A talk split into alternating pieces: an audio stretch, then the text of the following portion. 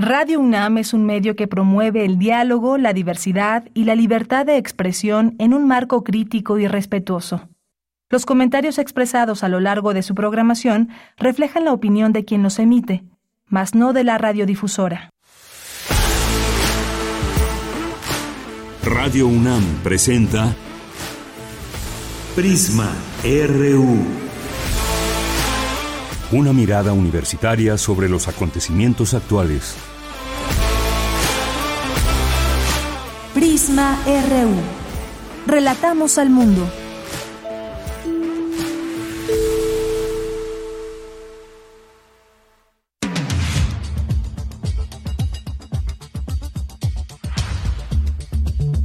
Buenas tardes, muchas gracias por acompañarnos ya aquí en Prisma RU. Estamos iniciando este informativo, como siempre, con mucha información que les tendremos para este día jueves 20 de abril del año 2023.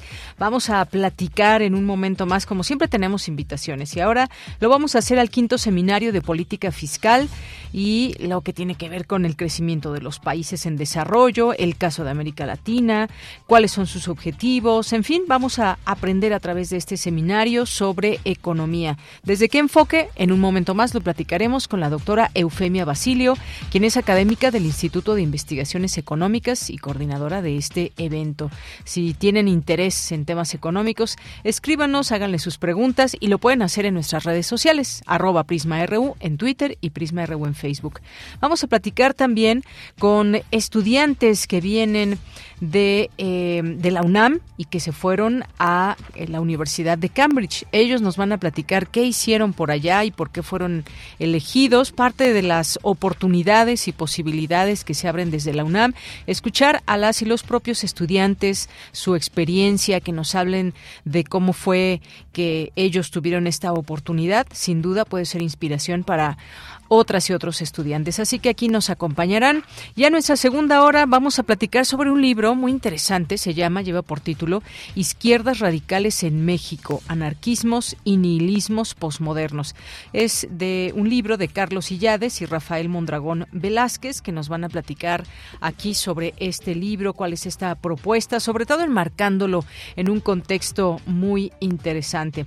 Vamos a tener también hoy jueves Cinemaedro con el maestro Carlos Narro que aquí estará en este espacio para darnos algunas recomendaciones, bueno, para hacernos más bien algunas recomendaciones de cine y más. Así que aquí estará con nosotros por ahí de la una, por, de las 2.35 más o menos. Tendremos cultura, tendremos información nacional e internacional y más aquí en Prisma RU y le damos la bienvenida aquí en este, en este espacio, en, eh, en la producción Marco Lubián, en la asistencia Denis Dicea, en los controles técnicos eh, Andrew Friedman, Andrés, Andrés, ahí está por aquí, Andrés Ramírez, está también en redes sociales, Montserrat Brito y José Carlos Pineda, en, la continuidad de Enrique Pacheco, y aquí en los micrófonos, en los micrófonos les saluda Deyanira Morán. Es la una con seis minutos y desde aquí relatamos al mundo.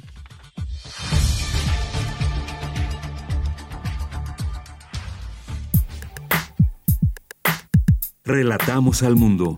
Relatamos al mundo.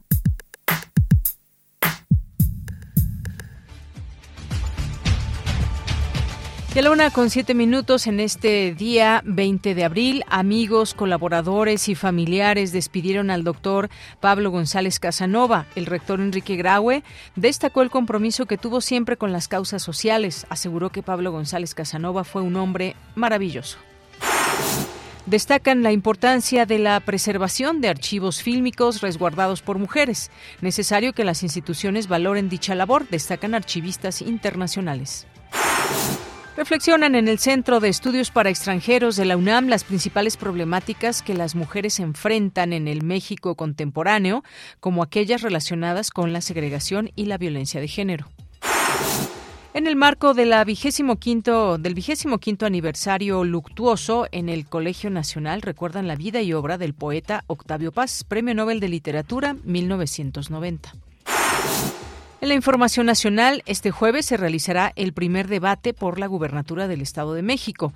Alejandra del Moral, candidata de la Alianza Va por el Estado de México, integrada por PRI, PAN, PRD y Nueva Alianza, y Delfina Gómez, Gómez de la Alianza Juntos Haremos Historia, conformada por Morena, PT y Verde Ecologista.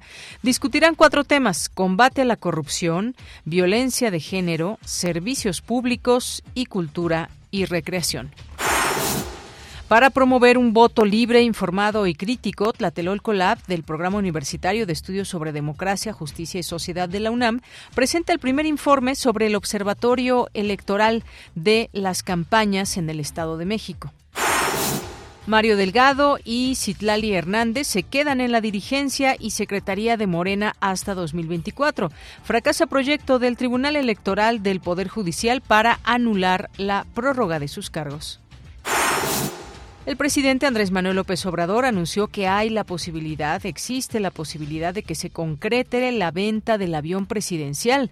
Sin embargo, evitó adelantar el monto y el comprador. En la información internacional, la Comisión Económica para América Latina y el Caribe aumentó su estimado de crecimiento para México. Prevé que este año la actividad en el país avance 1.5% en lugar de 1.1% previsto en diciembre. El cohete Super Heavy con la nave Starship explotó a los cuatro minutos de su lanzamiento. El dueño de SpaceX, Elon Musk, felicitó al equipo y dijo que la prueba ayudará a mejorar la confiabilidad de los equipos.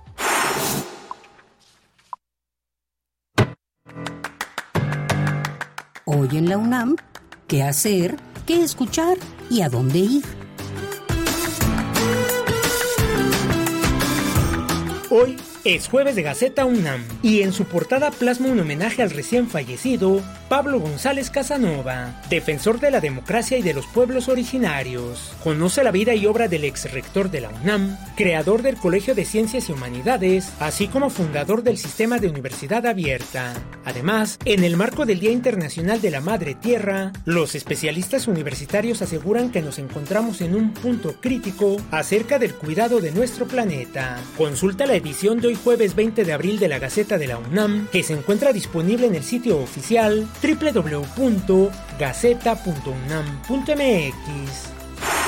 Acompaña a María Ángeles Comezaña en una emisión más de la serie Al compás de la letra. Hoy jueves 20 de abril nos ofrece la retransmisión del programa donde el término libertad guió la ruta de la palabra. Y la invitada fue la poeta y doctora en letras mexicanas Grisel Gómez Estrada. Sintoniza hoy y todos los jueves en punto de las 18 horas el 96.1 de frecuencia modulada. El Instituto de Geografía de la UNAM te invita a participar en el quinto concurso de fotografía El territorio visto a través del ojo geográfico, la movilidad cotidiana de las y los estudiantes. Este concurso está dirigido a alumnos de bachillerato, licenciatura y posgrado de todas las instituciones de educación públicas y privadas de México. La convocatoria cierra el próximo 7 de julio de 2023. Consulta las bases en el sitio oficial www.geografía.unam Y recuerda, si utilizamos cubrebocas, nos cuidamos todos.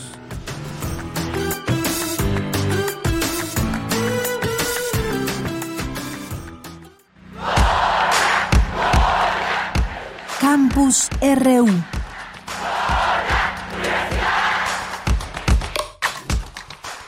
Es la una de la tarde con 12 minutos. Entramos a nuestro campus universitario de hoy. Trascendente la preservación de archivos fílmicos resguardados por mujeres. Dulce García nos tiene la información. Dulce, muy buenas tardes. Así es, Deyanira, muy buenas tardes. Aquí en el auditorio. Deyanira, en el marco de este Congreso de la Federación Internacional de Archivos Fílmicos de este 2023, que está organizando la Filmoteca de la UNAM de Yanira, se llevó a cabo la conferencia Compartir la mirada colectivos de mujeres y archivo fílmico, en donde pues se habló de que durante siglos eh, las mujeres han sido objeto de contemplación, pero se cuestionó también qué pasa cuando son las mujeres quienes observan. Ahí estuvo presente Lorena Cervera, ella es documentalista y académica del Colegio Universitario de Londres y destacó la labor de preservación fílmica que han hecho las mujeres en Venezuela y cómo muchas veces las instituciones públicas no aprecian esta labor.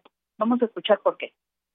a promover el cine, traer el cine internacional a los espacios venezolanos y fomentar la creación de una industria sólida en el país. Fundaron la revista Cine al Día y Cine Hoja. Marrosu también trabajó en la Cinemateca Nacional y escribió textos que articularon la historia del cine venezolano desde sus comienzos. En un intento por preservar el cine hecho en el país, compraron un gran almacén de 100 metros cuadrados para almacenar el, archivo, que contenía diferentes películas en diferentes formatos, pero cuando murieron entre 2014 y 2017, la mayor parte de este archivo se perdió. Durante una de las peores crisis de la historia venezolana reciente, las instituciones públicas fueron incapaces de asumirlo y la familia no pudo mantenerlo. Lorena Cervera dijo que la preservación del legado fílmico de un país no solo responde a la necesidad de proteger el patrimonio cultural, sino también a la necesidad de construir una identidad nacional y una memoria colectiva en el medio fílmico. Ahí también estuvo presente Alejandro Gracida Rodríguez, él es archivista de la Filmoteca de la UNAM, y destacó la importancia de los colectivos de archivos independientes para la preservación de todo el legado fílmico mundial. Vamos a escucharlo. Pareciera que la historiografía no existe en estos eh, eh, eh, estos colectivos hasta hace 5 o 8 años. Por poner un ejemplo, en el Centro de Documentación de Filmoteca de la UNAM llegaron algunas, bueno, se hicieron algunas transferencias de esos materiales por ahí del año 2015, 2017, y a partir de entonces ha habido un boom de investigaciones que es verdaderamente notable.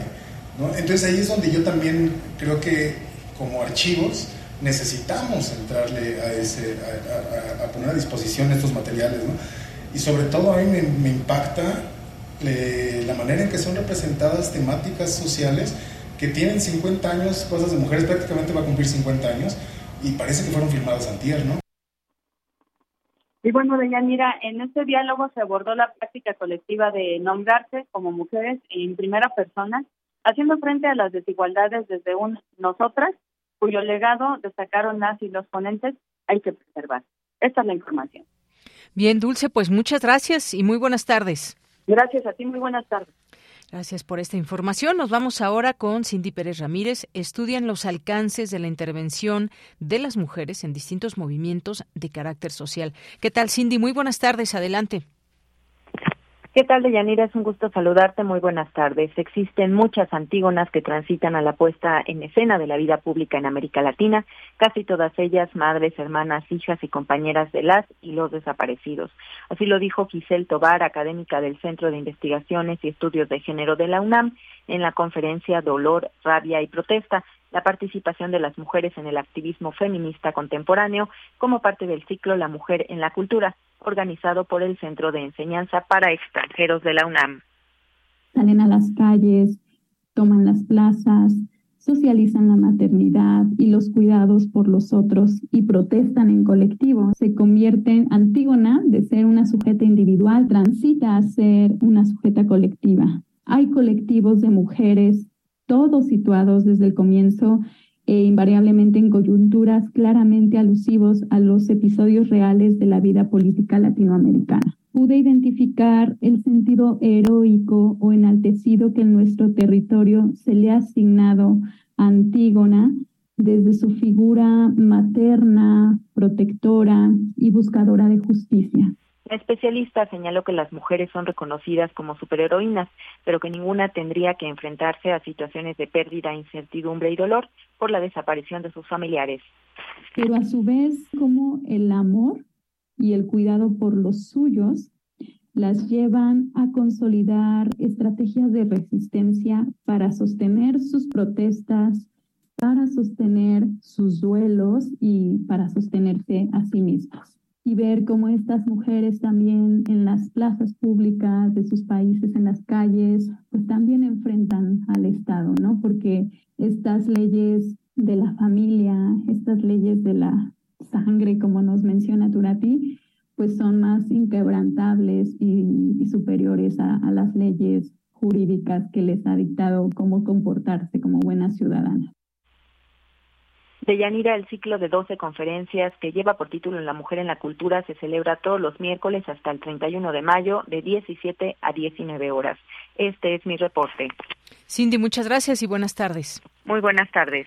Bien, nos vamos ahora con mi compañera Virginia Sánchez. Presentan el primer informe del Observatorio Electoral de las campañas en el Estado de México. Vicky, cuéntanos, muy buenas tardes. Hola, ¿qué tal, de ella? Muy buenas tardes a ti y al auditorio de Prisma RU. El Tlatelolco Lab, laboratorio digital del Programa Universitario de Estudios sobre Democracia, Justicia y Sociedad de la UNAM, presentó su Observatorio Electoral de Medios y Redes Sociodigitales 2023, iniciativa que monitorea y analiza los comicios electorales en el Estado de México con el objetivo de promover un voto libre, informado y crítico, para lo cual ha puesto a disposición su primer informe denominado La Valiente y la Maestra, Discurso e Imagen Pública de las Candidatas a Gobernadoras. Investigación que muestra de manera crítica el uso de distintos contenidos y estrategias en Internet para construir y difundir sentidos que consoliden sus posiciones políticas de las candidatas Alejandra del Moral del PRI y Delfina Gómez de Morena. Un ejemplo de lo que presenta este informe relativo a la imagen pública. En el caso de Alejandra del Moral, la candidata del PRI, Fernando Ruiz Molina, uno de los autores del informe, detalló que se muestra como una mujer joven, madre y esposa y como líder. Escuchemos esto. Es importante señalar que, bueno, ella toda la campaña va a utilizar el eslogan de Valiente y por ende, pues, su imagen pues se construye eh, en términos de siempre está un paso al frente, siempre pues está eh, haciendo énfasis en su fuerza, en esta cuestión de, del aplomo, la seguridad con la que habla, y bueno, pues también se dirige a sectores urbanos, no urbanos, como el sector ganadero y el sector. Por su parte, Luis Loca, también autor del informe e investigador del programa, se refirió a la imagen pública de Delfina Gómez, cuya importancia dijo estriba en reafirmar el discurso del presidente Andrés Manuel López Obrador de fortalecer la cuarta transformación. Escuchen. Delfina se va a pronunciar como una mujer de la 4T, va a continuar con la idea de programas sociales, apoyos, primero los pobres, que ha tenido nuestro presidente y también incluso va a nombrar explícitamente que tiene el apoyo de ya sabes quién, es decir, el presidente López Obrador, pero también su imagen pública es la de una mujer cariñosa y cercana al pueblo. Vamos a ver cómo la proximidad con la que su cuerpo se maneja es nula prácticamente con la población y va a tener muchos abrazos, gestos de cariño. También es una mujer cercana a los animales y a las mascotas. Le gusta mucho retratarse con perritos y gatitos que adopta y finalmente va a hacer ver su trayectoria como maestra, una trayectoria como docente sólida y como funcionaria también, porque va a enfatizar que ha sido presidenta municipal de Texcoco con excelentes resultados. Otros de los aspectos que se muestran en este informe se enfocan en las estrategias visuales, piezas sonoras, comunidades y desafíos. Y ambos autores destacaron el que es la primera vez en la historia que una mujer llegará al frente del Estado de México, por lo que se tendrá que elegir entre dos visiones, imaginarios y narrativas y estilos de mujer y gobernadora muy diferentes. Finalmente, señalar que este informe se puede consultar en la página del puec.unam.mx, diagonal Tlatelolco Lab. Ella, este es el reporte. Vicky, muchas gracias y buenas tardes. Buenas tardes. Bien, pues hoy se llevará a cabo a las 20 horas este primer debate entre estas dos candidatas y los mexiquenses. Así, bueno, va a ser uno de los elementos que también podrían tomar en cuenta para decidir qué pasa en el Estado de México en las próximas elecciones, el estado más poblado del país con 17 millones de habitantes que continúa bajo el mando del PRI. Eso van a decidir o si van por Morena. Ahí estará este debate, ya le tendremos cuenta de todo ello. Muchas personas que también nos escuchan en esta entidad, pues coméntenos por quién, bueno, no por quién van a votar, pero qué les parece este ejercicio, este debate, donde, hasta donde tenemos entendido, ya dábamos en cuenta, eh, dábamos cuenta de los temas, y que además al principio los primeros temas se pueden, se podrán plantear algunas preguntas específicas de la ciudadanía que fueron recopiladas a través del minisitio de debates del Instituto Electoral del Estado de México. Eh, según se definió, Delfina Gómez será la primera candidata en dar su mensaje inicial. Además, la candidata morenista será quien abrirá las intervenciones en los temas de combate a la corrupción y servicios públicos, mientras que Alejandra del Moral abrirá la ronda de intervenciones en los temas de violencia de género y cultura y recreación. Ya estaremos ahí escuchando y viendo este debate. La realización de este primer debate abrió la polémica, luego también de que el equipo de Delfina Gómez buscó cambiar la fecha en que se llevaría a cabo. Finalmente, pues bueno, ya es el día de hoy. Y también, pues hay esa polémica de un audio donde se escuchó a la, a la candidata del PRI, PAN y PRD, Nueva Alianza, en torno a decir que para bien o para mal tenían que actuar. Y esto lo hizo eh, notar, lo, se hizo escuchar entre militantes de su partido. Así que esto se pone bueno y ya estaremos teniendo esta oportunidad de, de, comentarlo, de analizar lo que viene también y lo que está en juego. Como sabemos, esta entidad ha sido siempre gobernada por el PRI. Hoy otra opción se vende como el cambio, será realmente el cambio o no, y echar una mirada también a lo que ha significado el priismo en esta entidad. Ahí están los números, feminicidios, violencia, corrupción y más. Ya escucharemos a las candidatas. Vámonos ahora con Luis Fernando Jarillo, Mario Delgado y Citlali Hernández se quedan en la dirigencia y secretaría de Morena hasta 2024. Fracasó el proyecto del Tribunal Electoral del Poder Judicial para anular la prórroga de sus cargos. ¿Qué tal, Luis? Muy buenas tardes. Adelante. Muy buenas tardes, Deyanira, a ti y a todo el auditorio de Prisma RU. La Sala Superior del Tribunal Electoral del Poder Judicial de la Federación aprobó ayer la prórroga para que Mario Delgado y Citlali Hernández se mantengan en la presidencia y la Secretaría General del Partido de Morena, respectivamente, hasta 2024 y no en agosto de 2023 como se preveía originalmente. Luego de la sesión del tribunal, los dirigentes celebraron. La secretaria general Citlali Hernández afirmó que se respetó la autonomía del partido y la decisión del Congreso Nacional de Morena. Por su parte, Mario Delgado escribió en redes sociales, es una buena noticia para la democracia que los magistrados hayan hecho valer su voz eh, y la voz de nuestra, eh, hayan hecho valer la voz de nuestra militancia y de nuestro Congreso Nacional, afirmó. El proyecto de la magistrada Yanino Otalora propuso anular la extensión de los cargos de Mario Delgado y de Citlali Hernández, argumentando su inconstitucionalidad. Sin embargo, cuatro magistrados fueron en contra de esta propuesta. El proyecto explicaba que la extensión de mandato no respetaba el principio de periodicidad de los cargos y que la propuesta de reforma se introdujo un día antes de celebrarse el Congreso Nacional de Morena, por lo que no se garantizó que los militantes supieran que se pretendía prorrogar esos cargos.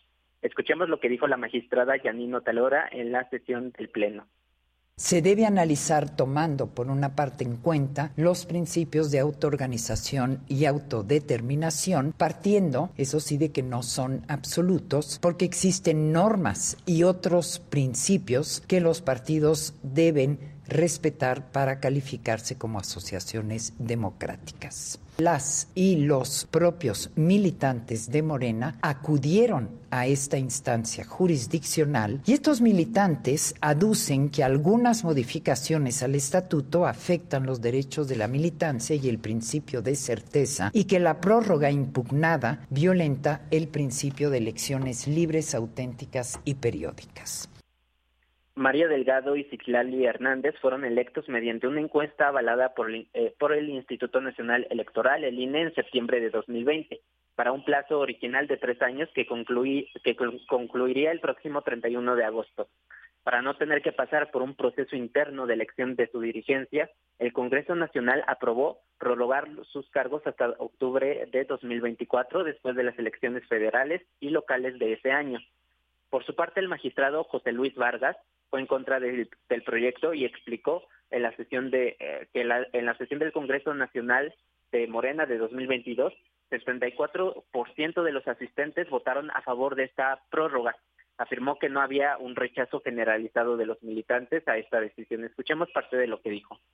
La ley establece en su párrafo segundo que, entre otras atribuciones, los institutos políticos, a través de sus procedimientos democráticos, tienen la posibilidad de la elaboración y modificación de sus documentos básicos, cuestión que aquí ocurre, la elección de los integrantes de sus órganos internos, cuestión que aquí ocurre, y los procesos deliberativos para la definición de sus estrategias políticas electorales y en general para la toma de decisiones por sus órganos internos y de los órganos que agrupen a sus militantes. ¿Qué quiere decir a mi modo de ver estos tres conceptos? La firme convicción que este tribunal tiene la obligación que en la medida en que no se violenten normas, que se permita su autoorganización. En la sesión, eh, acompañantes del morenista John Ackerman interrumpieron las, sesiones acusando a los magistrados de no tener vergüenza y de haber recibido bolsas de dinero para apoyar a Mario Delgado. Ackerman, también miembro del, del Instituto de Investigaciones Jurídicas de la UNAM, dijo lo siguiente en redes sociales. El tribunal nos, condena a seguir soportando a los mismos dirigentes neoliberales que los mismos magistrados junto con el INE y Lorenzo Córdoba nos impusieron en 2020. Señaló que buscará llevar este caso ante la Corte Interamericana de los Derechos Humanos. Y bueno, pues esta decisión del Tribunal Electoral se da también en el contexto en el que eh, se plantea en, los partidos políticos esta reforma en la Cámara de, Diputados para precisamente quitar atribuciones como esta al Tribunal Electoral. Este es mi reporte de Yanira. Gracias, Luis. Muy buenas tardes.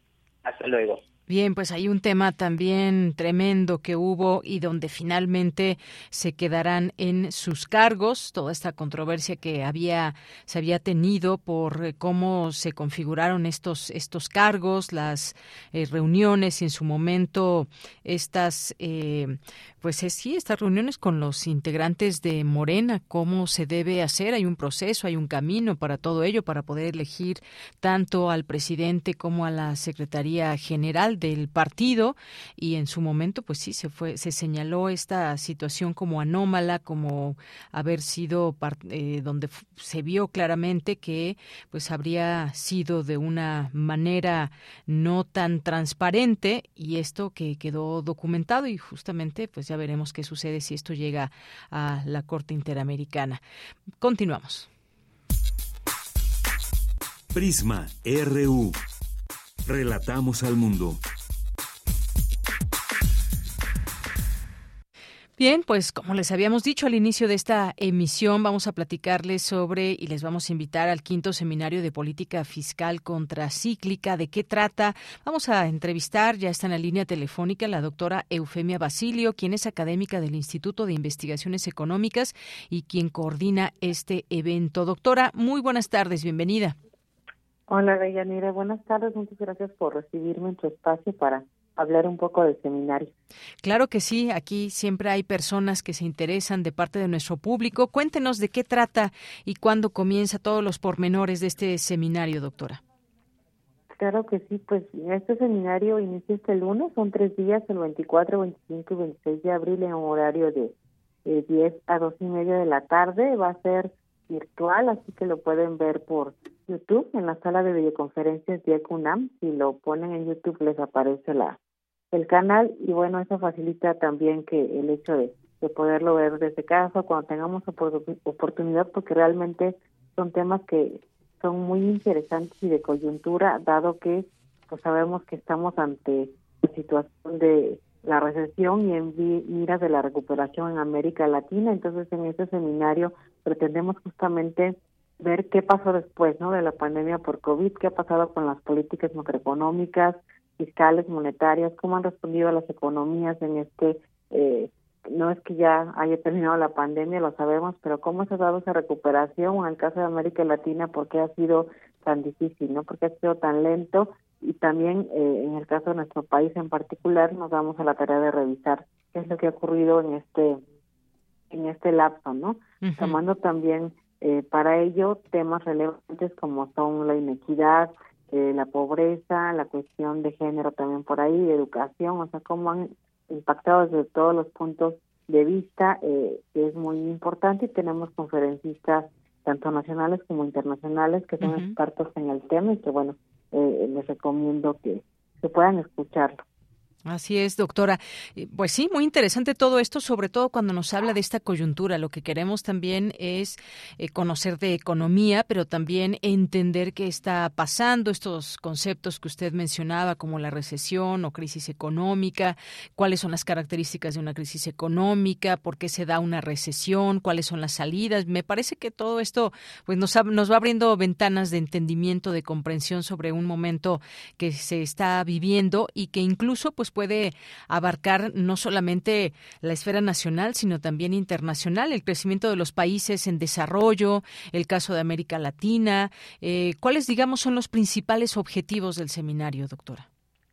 Sí, eh, Deyanira, pues como te, comentaba también hace ratito, el caso el objetivo principal será revisar los efectos de la política fiscal, monetaria y cambiaria que se han instrumentado desde la década de los 90 y que han dado eh, como resultado un menor crecimiento, pero de manera particular eso que ha ocurrido desde el año 2020, ¿no? Con la llegada de la pandemia por COVID, que sabemos que el panorama no ha sido nada fácil a nivel mundial y en América Latina en particular, en el marco de la contingencia donde pues se han contraído las economías, la producción, el crecimiento y entonces pues consideramos esencial debatir las propuestas alternativas a las políticas macroeconómicas en curso que puedan conducir en el largo y mediano plazo a eh, revertir el estancamiento no en América Latina que se ha dado desde eh, la pandemia desde también años atrás que ya teníamos una situación difícil que puedan contribuir de algún modo a la construcción de nuevos paradigmas teóricos, pero también a la aplicación de políticas, ¿no? La recomendación que puedan hacer los expertos para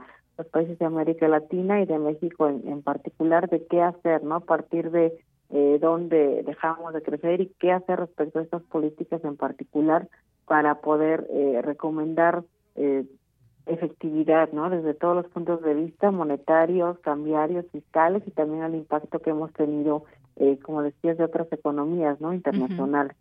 Claro, algo que usted menciona que también sin duda eh, se va a traer y creo que en los siguientes años siempre se recordará como un momento muy importante y me refiero a la pandemia, por supuesto, cómo cambió todo este esquema económico, muchas cosas y toda esta, eh, pues todas eh, las personas y la cadena que, que, que tienen que ver con la economía, cómo cambió, cómo se impactó y cómo se sale adelante, que este puede ser un proceso que lleve mucho tiempo, puede ser un proceso lento. Y también esto que menciona, por ejemplo, el caso de América Latina, que son distintas economías, que son estos distintos países con sus gobiernos, que pueden ser de derecha, de izquierda, cómo se impacta, por ejemplo, la economía cuando llega una u otra tendencia política o las políticas públicas que se implementan, las políticas económicas, cómo impactan para bien o para mal en distintos sectores, la economía siempre pues formada por los distintos sectores.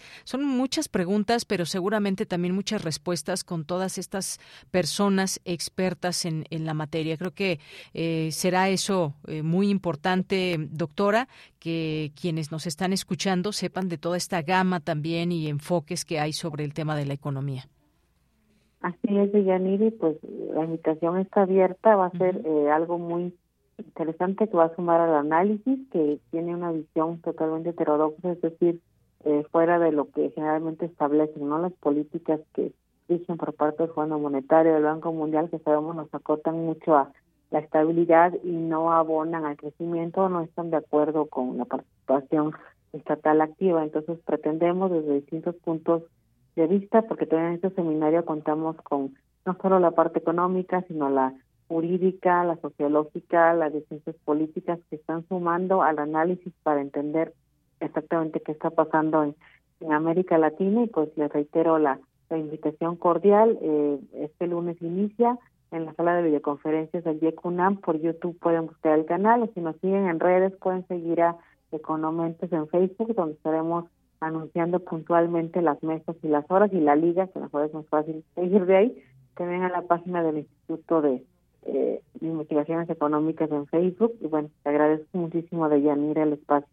No, pues de nada, doctora. Muchas gracias a usted por su tiempo, por platicarnos. Ahí ya dejamos eh, esta, eh, esta información para que se puedan inscribir quienes así lo quieran hacer. Recuerden que comienza el próximo 24 y hasta el 26 de abril, de 10 de la mañana a 3 de la tarde.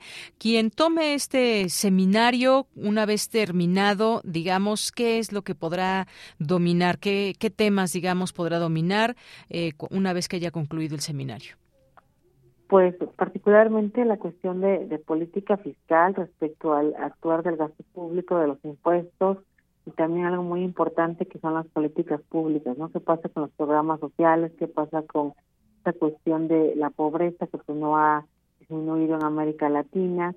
Eh, el entorno de la educación, la economía de género también, que creo que son temas, como estoy diciendo de manera general, pero son muy importantes. Y bueno, la inflación, que también sabemos que es algo que nos ha preocupado desde los últimos meses, se va a tocar mucho este tema también. Muy bien, bueno, pues ahí parte de lo que se aprenderá en este seminario. Pues doctora, muchas gracias, gracias por estar aquí en Prisma RU de Radio UNAM.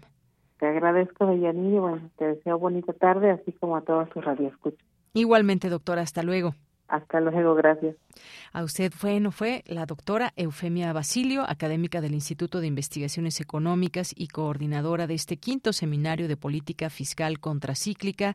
Hay algunos temas, objetivos que destacamos para que eh, quienes se interesen puedan inscribirse de una vez, para que el lunes comiencen a tomar este seminario. Continuamos. Prisma RU. Relatamos al mundo.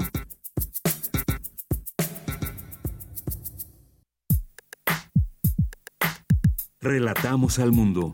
Relatamos al mundo.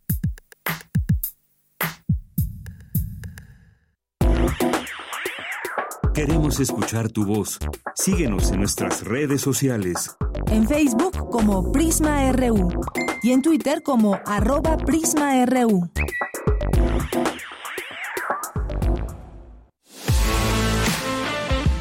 Nacional RU.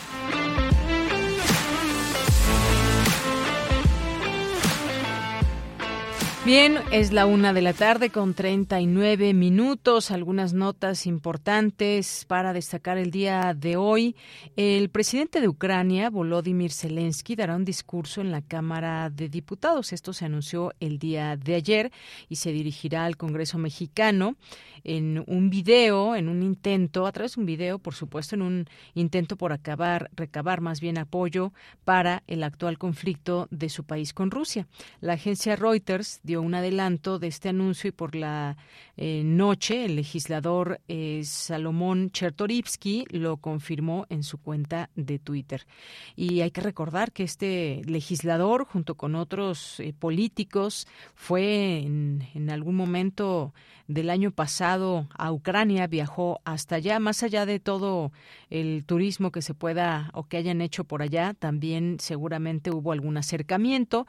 Hoy se tiene esta, este video que se transmitirá y el gobierno de México ha dicho que quiere permanecer neutral en el conflicto y algunos partidarios de Ucrania han criticado al presidente Andrés Manuel López Obrador por discrepar con los envíos de armas europeas a Kiev.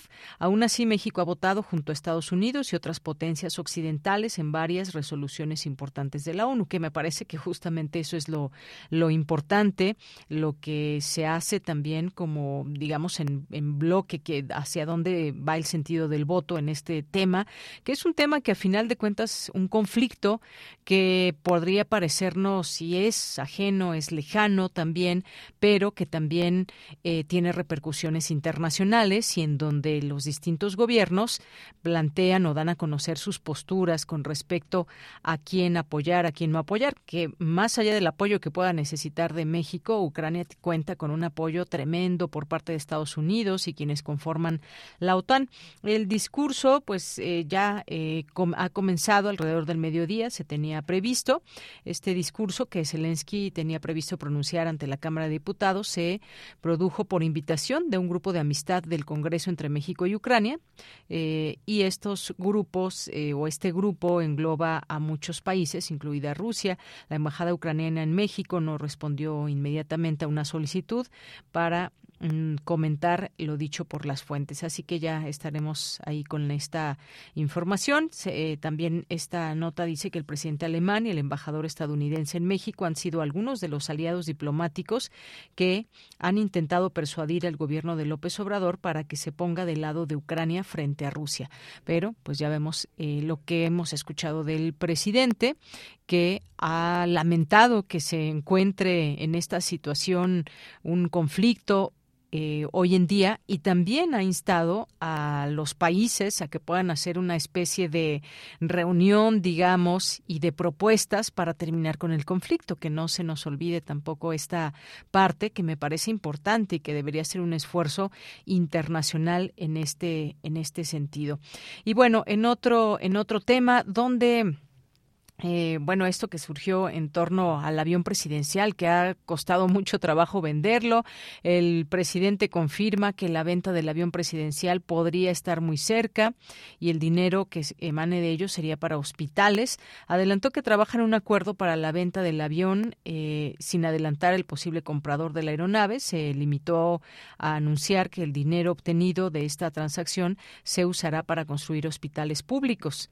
Eh, dijo que ya hay un acuerdo y que se está viendo, eso lo dijo en la conferencia matutina, insistiendo que no puede hablar más hasta que el acuerdo esté completamente finalizado y adelantó que el dinero recaudado, alrededor de 95 millones de dólares, de acuerdo con el último avalúo realizado en diciembre de 2022, será destinado a la construcción de hospitales de IMSS Bienestar. Sin embargo, hay una nota también que de reporte índigo que dice tras cinco años de fallidos esfuerzos, parece que por fin se podrá vender el avión presidencial eh, y su lugar de destino sería la República de Tayikistán.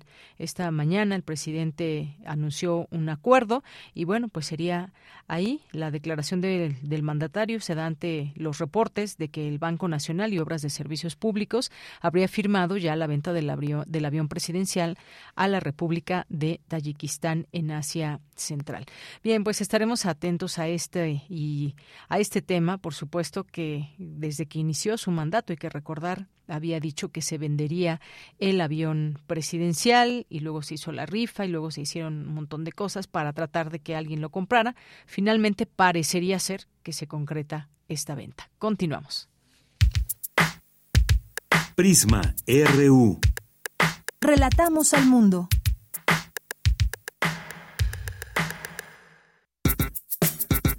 Prisma RU. Relatamos al mundo. Bien, continuamos una de la tarde con 44 minutos. Al inicio les decía que estaríamos platicando con estudiantes que se fueron a la Universidad de Cambridge, estudiantes de la UNAM, por supuesto, y hay un programa que se llama Rich Sea y que pues está eh, se implementa, se desarrolla para entrenar a jóvenes en la investigación desde etapas tempranas de su formación y que puedan desarrollar sus habilidades de una mejor manera. Este proyecto que que, llevaron a cabo em, estudiantes de la UNAM. Se trató de una investigación en, bueno, más bien voy a dejar que ellos mismos eh, lo platiquen, pero por lo pronto les presento ya aquí está en cabina Nahuel Matías Co, quien es estudiante de la UNAM, y también a Esmeralda Flores Díaz de la Universidad Nacional Autónoma de México. ¿Qué tal, Nahuel? ¿Qué tal, Esmeralda? ¿Cómo están? Muy buenas tardes. Hola, buenas tardes. ¿Bien buenas usted? Buenas tardes bien.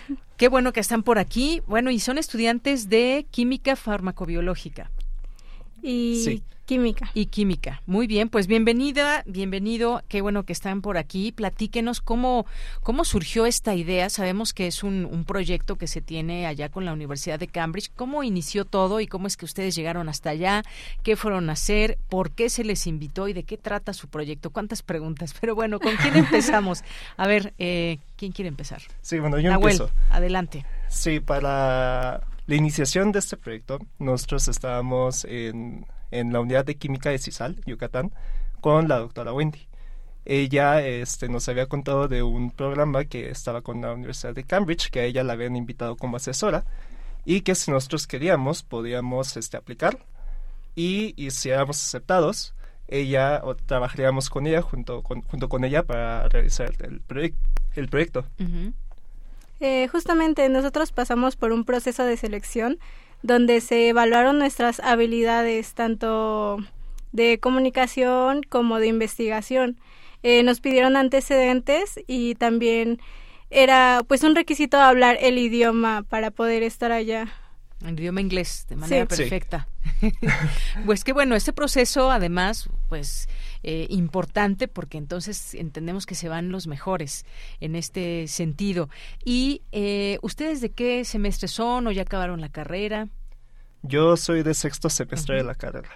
Yo estoy en los últimos semestres de la carrera ya. Muy bien, pues son estudiantes que ya han tenido la oportunidad de que se abra ese, esa, esa posibilidad, ese espectro hacia dónde quieren ir su camino profesional, que me parece que al ser seleccionados, y ahorita me van a platicar de qué trata su proyecto, pues es muy importante para ustedes en su carrera. Esto digamos que los va a marcar para bien, porque van a tener esta, eh, ya va a ser parte de su currícula, digamos, va a ser parte de su, de su formación profesional. Y ahora sí, pasemos a hacemos a que me cuenten acerca del proyecto que llevaron a cabo. ¿Qué tipo de investigación? Sí, bueno, en un inicio los asesores de la Universidad de Cambridge nos dieron un tema en general, el cual era las interferencias que sufrían los glucómetros, los dispositivos que usan los este, diabéticos en los hospitales para medir glucosa en sangre, a ciertos compuestos que se pueden presentar en la sangre. Y ya nosotros podíamos alrededor de ese, eh, esa idea principal eh, generar propuestas.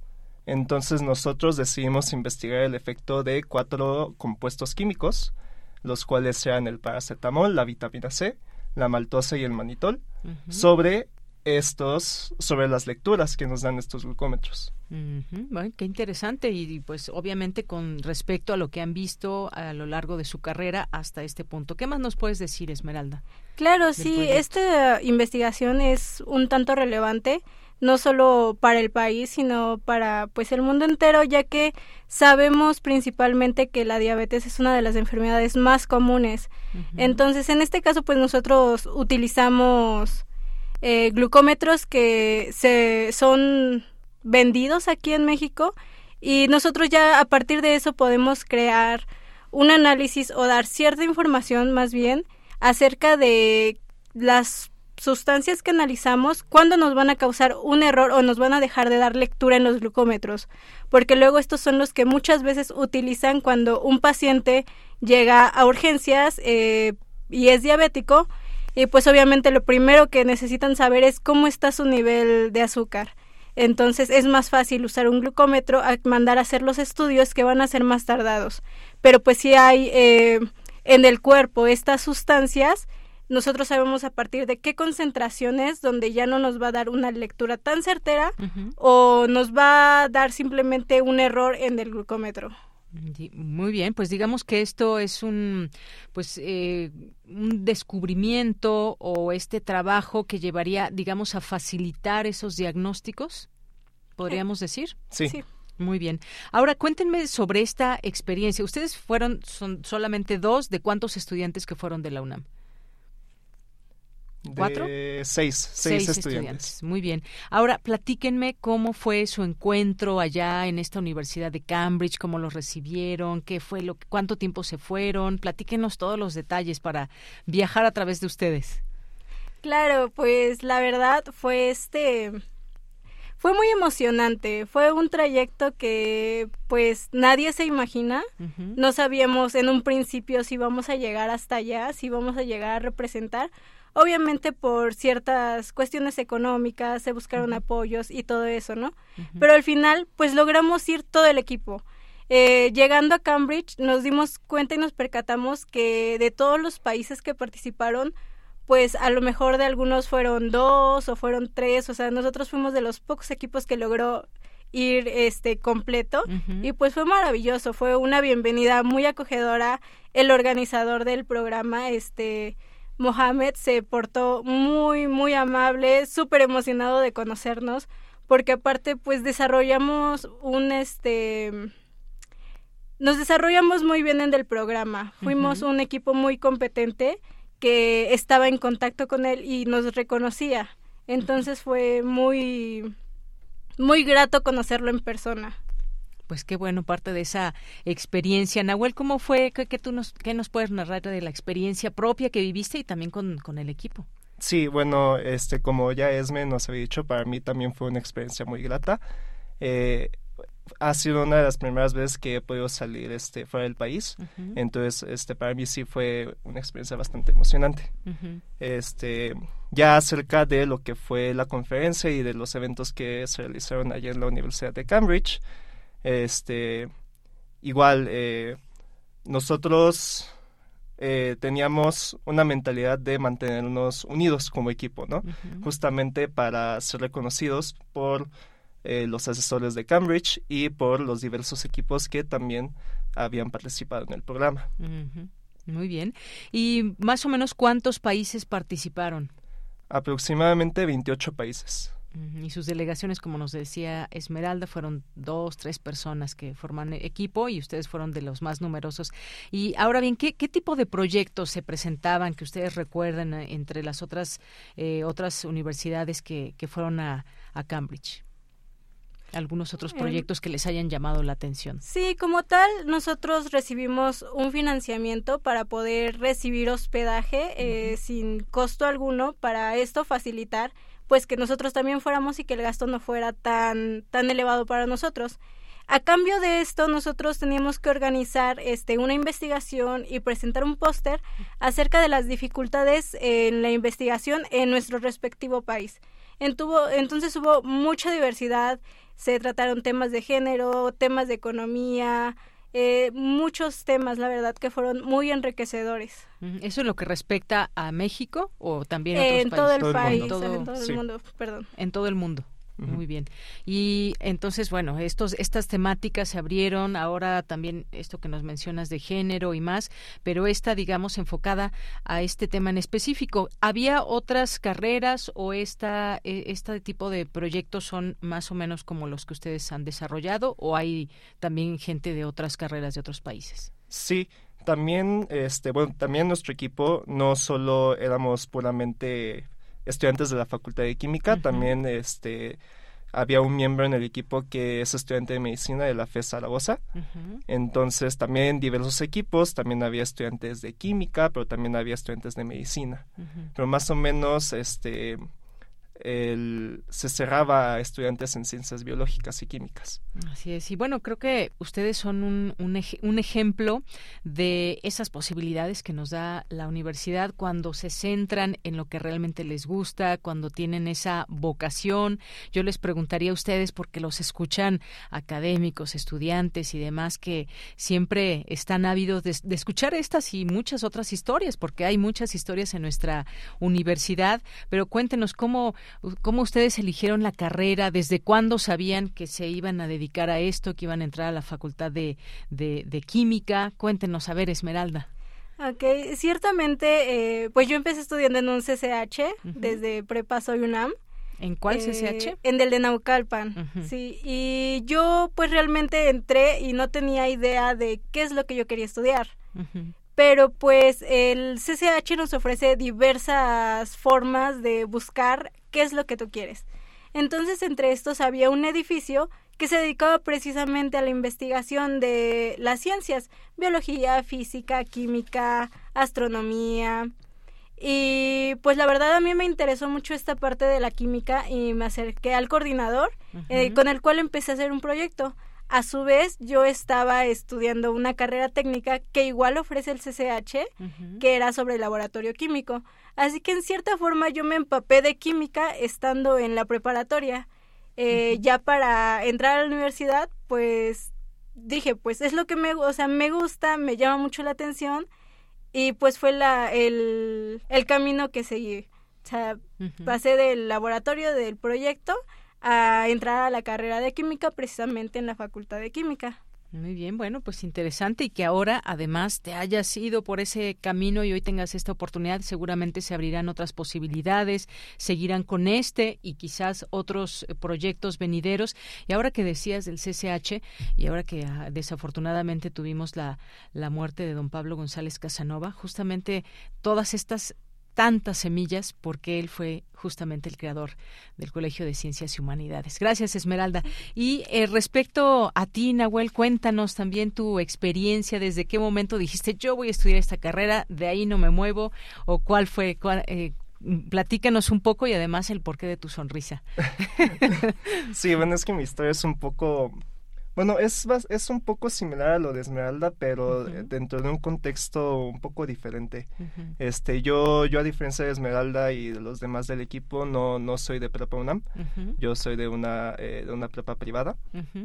Y justamente dentro de esa preparatoria, en los últimos semestres, eh, tenemos algo que se llama las materias optativas o los tópicos, que son materias, digamos, especializadas hacia, hacia un tema eh, de una respectiva carrera dentro de la universidad. Entonces yo, yo en ese entonces pues todavía no estaba seguro si quería este, irme hacia este camino. Entonces decidí pues meterle todo, ¿no? Y dentro de una de esas, este, metí un tópico que eh, no, nos llevaron a, a, un viñedo en Querétaro, en donde pues recolectamos materias primas, que era el ollejo de la uva. Y, eh, y nos dijeron, bueno, con, con ese ollejo de la uva necesito que ustedes me desarrollen un proyecto, un proyecto científico. Y ya nosotros teníamos que buscar, bueno, o sea, cuáles son las propiedades que tiene esta materia prima, qué compuestos nosotros podemos sacar de aquí que nos puedan servir para, por ejemplo, en la medicina o en alimentos. Y este, después de eso, eh, yo quedé enamorado con la, con la ciencia. Entonces por eso decidí meterme a esta carrera y pues ahora ya estoy, ya estoy aquí, ¿no? Pues sí, ya están bien metidos en esto y seguramente les esperan muy buenas cosas. El camino por su edad apenas empieza. ¿Qué edad tienen? Eh, yo tengo 25 años. Y yo 22. Bien, pues están empezando, son muy jóvenes y creo que esto les abrirá muchas más eh, posibilidades. Por supuesto que ustedes ya con este conocimiento y lo que van a seguir aprendiendo, porque todavía no han terminado su, su carrera y hacia dónde van a guiar sus pasos. Y, ahora que nos comentabas, Nahuel, yo, tú no empezaste con la preparatoria de la UNAM, pero pues tus pasos están marcados, por supuesto por la UNAM en esta etapa ya pues eh, prácticamente profesional ¿no? que están teniendo. Pues muchas gracias por venir, por compartirnos, eh, por compartirnos su historia, que es inspiradora seguramente para mucha gente, y felicitarles por ese trabajo. Eh, este espacio está abierto para cuando quieran platicarnos alguna otra experiencia, algún otro proyecto, algún otro viaje.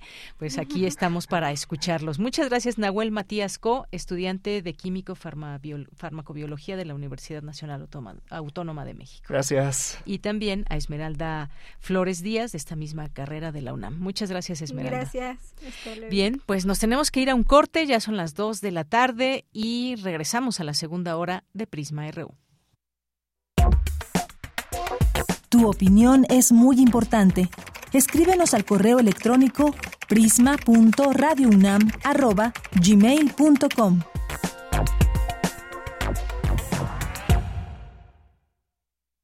96.1 de frecuencia modulada. 860 de amplitud modulada, transmitiendo desde Adolfo Prieto 133 en la Colonia del Valle. Escúchenos en nuestra página web radio.unam.mx. Radio UNAM, experiencia sonora.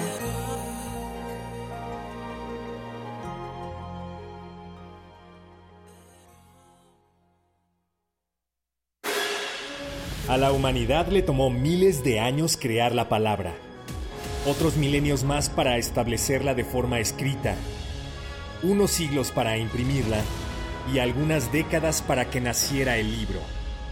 Este invento merece celebrarse. Celebra la fiesta del libro y la rosa con las transmisiones especiales de Radio UNAM. Viernes 21, sábado 22 y domingo 23 de abril a las 17 horas por el 96.1 de FM. Fiesta del Libro y la Rosa. Un festejo a la creatividad misma. Radio UNAM, Experiencia Sonora. Habla Mario Delgado, presidente de Morena. Cada vez somos más las y los mexicanos que estamos con la 4T. Por fin tenemos un gobierno austero, humanista, que lucha contra la corrupción y que sale a la calle, de la mano de la gente, para juntas y juntos gritar fuerte y claro que nuestro movimiento cada vez es más grande. Sigamos construyendo el cambio verdadero, porque cuando gana Morena, gana el pueblo, y el pueblo está con la cuarta transformación. Morena, la esperanza de México. Shakespeare no escribía en lengua inglesa. La lengua era su medio, pero sus palabras, como las de la música, son universales e intemporales. La Orquesta Filarmónica de la UNAM te invita al programa 2 de su segunda temporada 2023, en el que se presentará Shakespeare en concierto, en el marco de la fiesta del libro y la rosa, donde se interpretará homenaje a Shakespeare, de Arthur Bliss, la obertura de Otelo, de Gioacchino Rossini, la obertura de Sueño de una noche de verano, de Félix Mendelssohn, la suite 2 de Romeo y Julieta, de Sergei Prokofiev, y el libro de canciones de la tempestad, de Kaya Sariajo, con la colaboración de la soprano Jacinta Barbachano y el barítono Rodrigo Urrutia. Conserva Dinich como director huésped. Sábado 22 de abril a las 20 horas y domingo 23 de abril a las 12 horas en la sala Nezahualcóyotl del Centro Cultural Universitario. OFUNAM, segunda temporada 2023. Queremos escuchar tu voz. Síguenos en nuestras redes sociales. En Facebook como Prisma RU y en Twitter como arroba PrismaRU.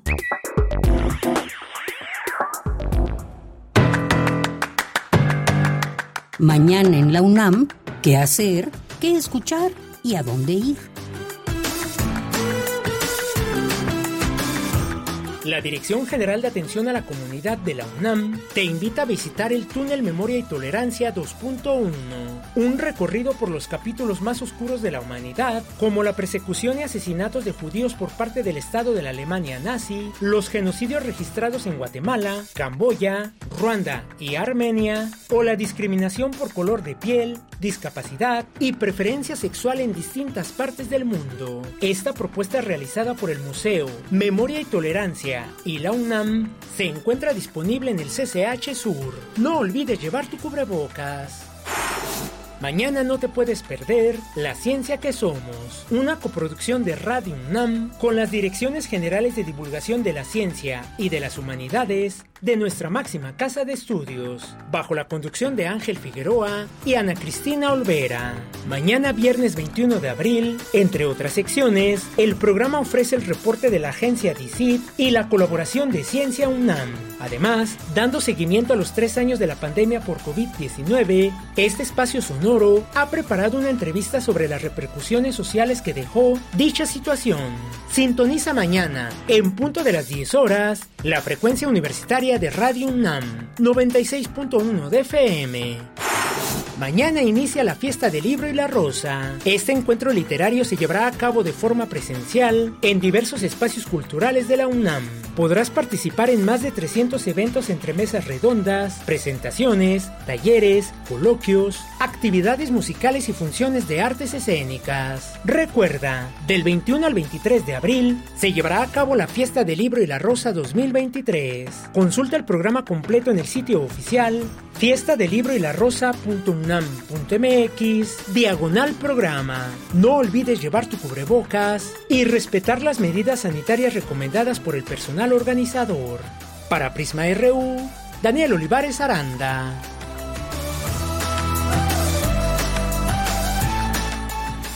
Bien, y mañana justamente estaremos transmitiendo desde allá, estaremos a estas horas transmitiendo desde la fiesta del libro y la rosa, seguramente platicando con algunas y algunos autores, con algunas de las personas que son parte de esta fiesta y que pues ahí estaremos en vivo con mucho gusto, con muchas eh, ganas de compartir, sobre todo con usted, público que nos escucha y que si no tiene oportunidad de ir, que pueda seguir las transmisiones donde habrá, ya escuchábamos este programa especial que habrá y también esa transmisión de Prisma RU mañana en nuestro horario habitual de 1 a 3.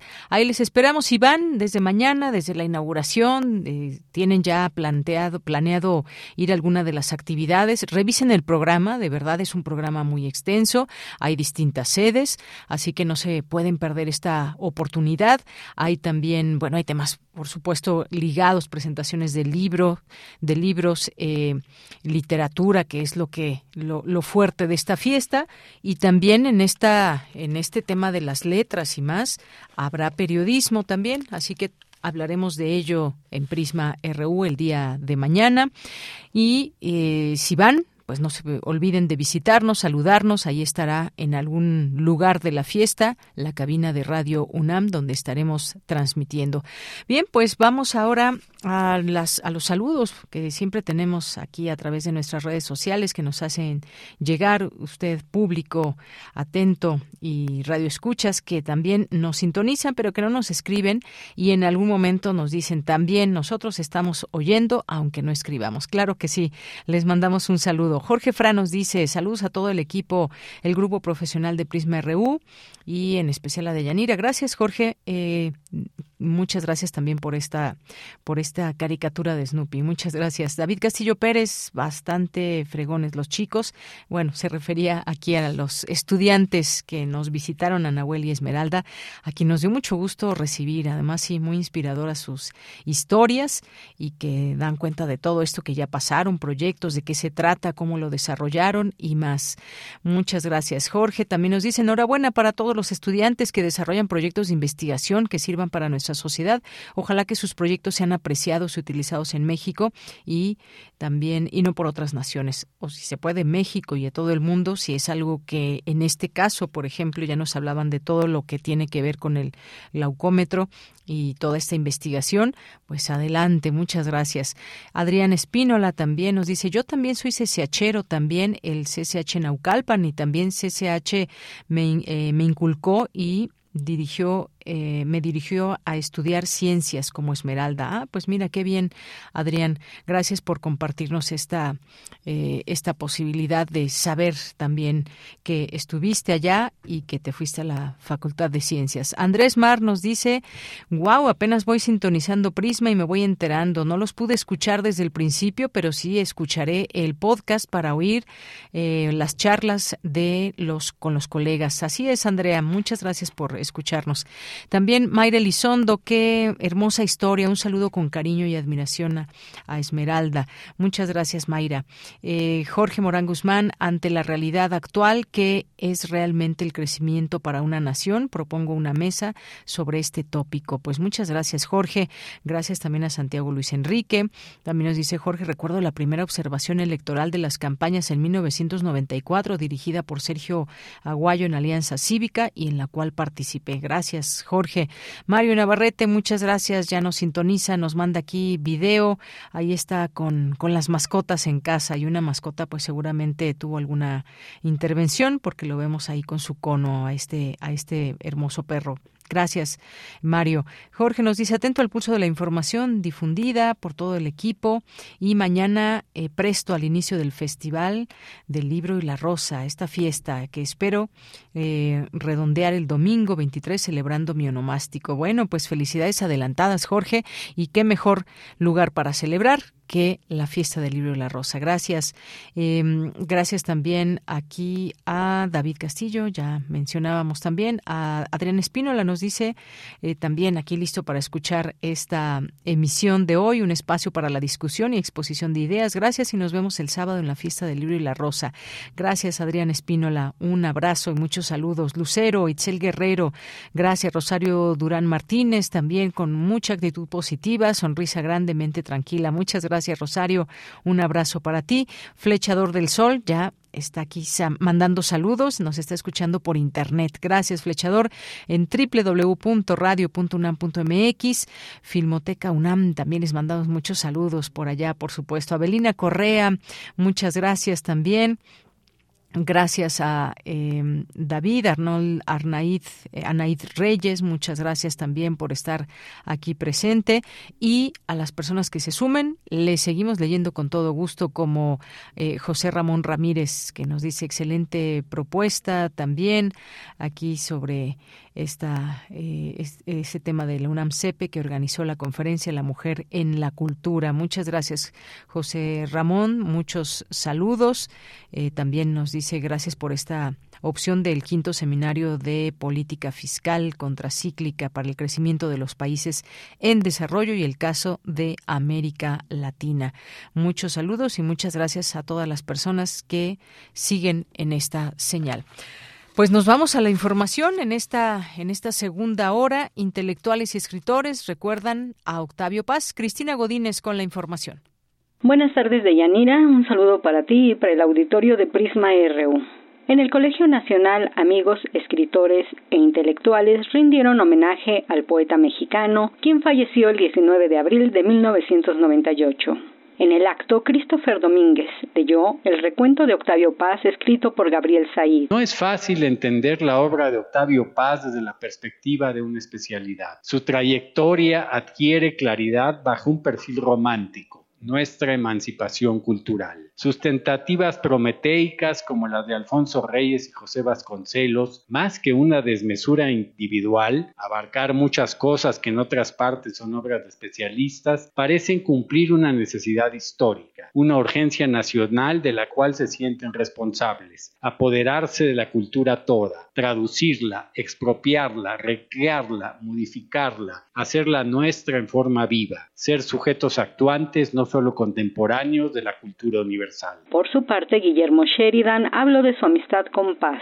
Parece muy bien haber sido amigo quizá de utilidad al final de su vida, luego de trabajar y de tomarle dictado de sus cartas. Antes de cerrar la jornada, leíamos poemas preferidos, sobre todo de Francisco de Quevedo. Escuchaba mirando hacia arriba, imponiéndose al dolor, como el viejo guerrero estoico que era. La última noche que lo vi, quizá pasé de amigo útil a amigo perdurable, pues me dijo, qué bueno que está usted aquí. Lo mismo que nos dice a todos cuando lo leemos, lo mismo que le respondemos sus lectores. Qué bueno, Octavio, Qué bueno que está usted aquí. Octavio Paz escribió que sin libertad la democracia es tiranía mayoritaria, señaló Enrique Krause. ¿Qué ha pasado con México? El paisaje mexicano ha vuelto a oler a sangre. Bajo nuevas facetas, no revolucionarias, sino delincuenciales y populistas, la atroz dualidad de violencia y poder amenaza a la democracia y la libertad.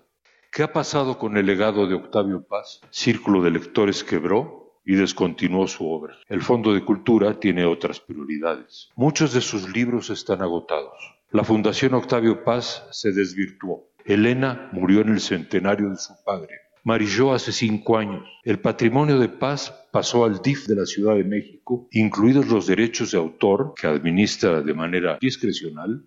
El Colegio Nacional está en espera de recibir sus papeles. Y sin embargo, y sin embargo, en tanto que dure México, no acabará la fama y la gloria de Octavio Paz. Deyanira, este es mi reporte. Buenas tardes. Gracias, Cristina. Buenas tardes. Nos vamos ahora a la información internacional a través de Radio Francia. Relatamos al mundo. Relatamos al mundo.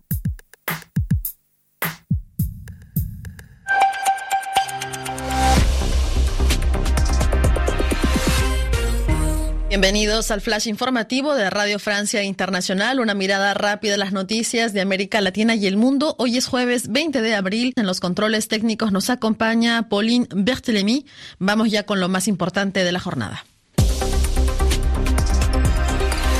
Danae Rivadeneira. El Starship de SpaceX, el cohete más grande y potente del mundo, explotó tras despegar en lo que fue su primer vuelo de prueba. Inicialmente previsto para tres días antes, el cohete gigante diseñado para viajes a la Luna y Marte fue cancelado debido a un defecto en una válvula. Si bien este cohete explotó tras dar un poco más de media vuelta a la Tierra, se considera que el lanzamiento fue un éxito. Los niveles de vacunación infantil retroceden a los de hace 30 años en América Latina. La UNICEF afirma que 67 millones de niños en el mundo no recibieron total o parcialmente sus vacunas contra enfermedades como el sarampión, el tétanos, la tosferina o la difteria. Esto debido, entre otras causas, a los cierres de centros de salud por la pandemia. El Parlamento Europeo aprobó hoy el primer conjunto de normas a nivel global para regular el mercado de criptomonedas. El objetivo, proteger a inversionistas y dar transparencia a las transferencias. Estas hasta ahora estaban fuera del alcance de la legislación. Estas nuevas normas entrarán en vigor progresivamente a partir de julio de 2024. En Francia se incrementa el rechazo al presidente Emmanuel Macron tras su polémica reforma de pensiones que alarga dos años la edad para recibir la jubilación. Durante una visita a un centro educativo en el sur de Francia, cientos de manifestantes lo recibieron con cacerolazos. La respuesta de la policía fue inmediata. Confiscaron las cacerolas. Y esta fue la respuesta de Macron ante las ruidosas protestas.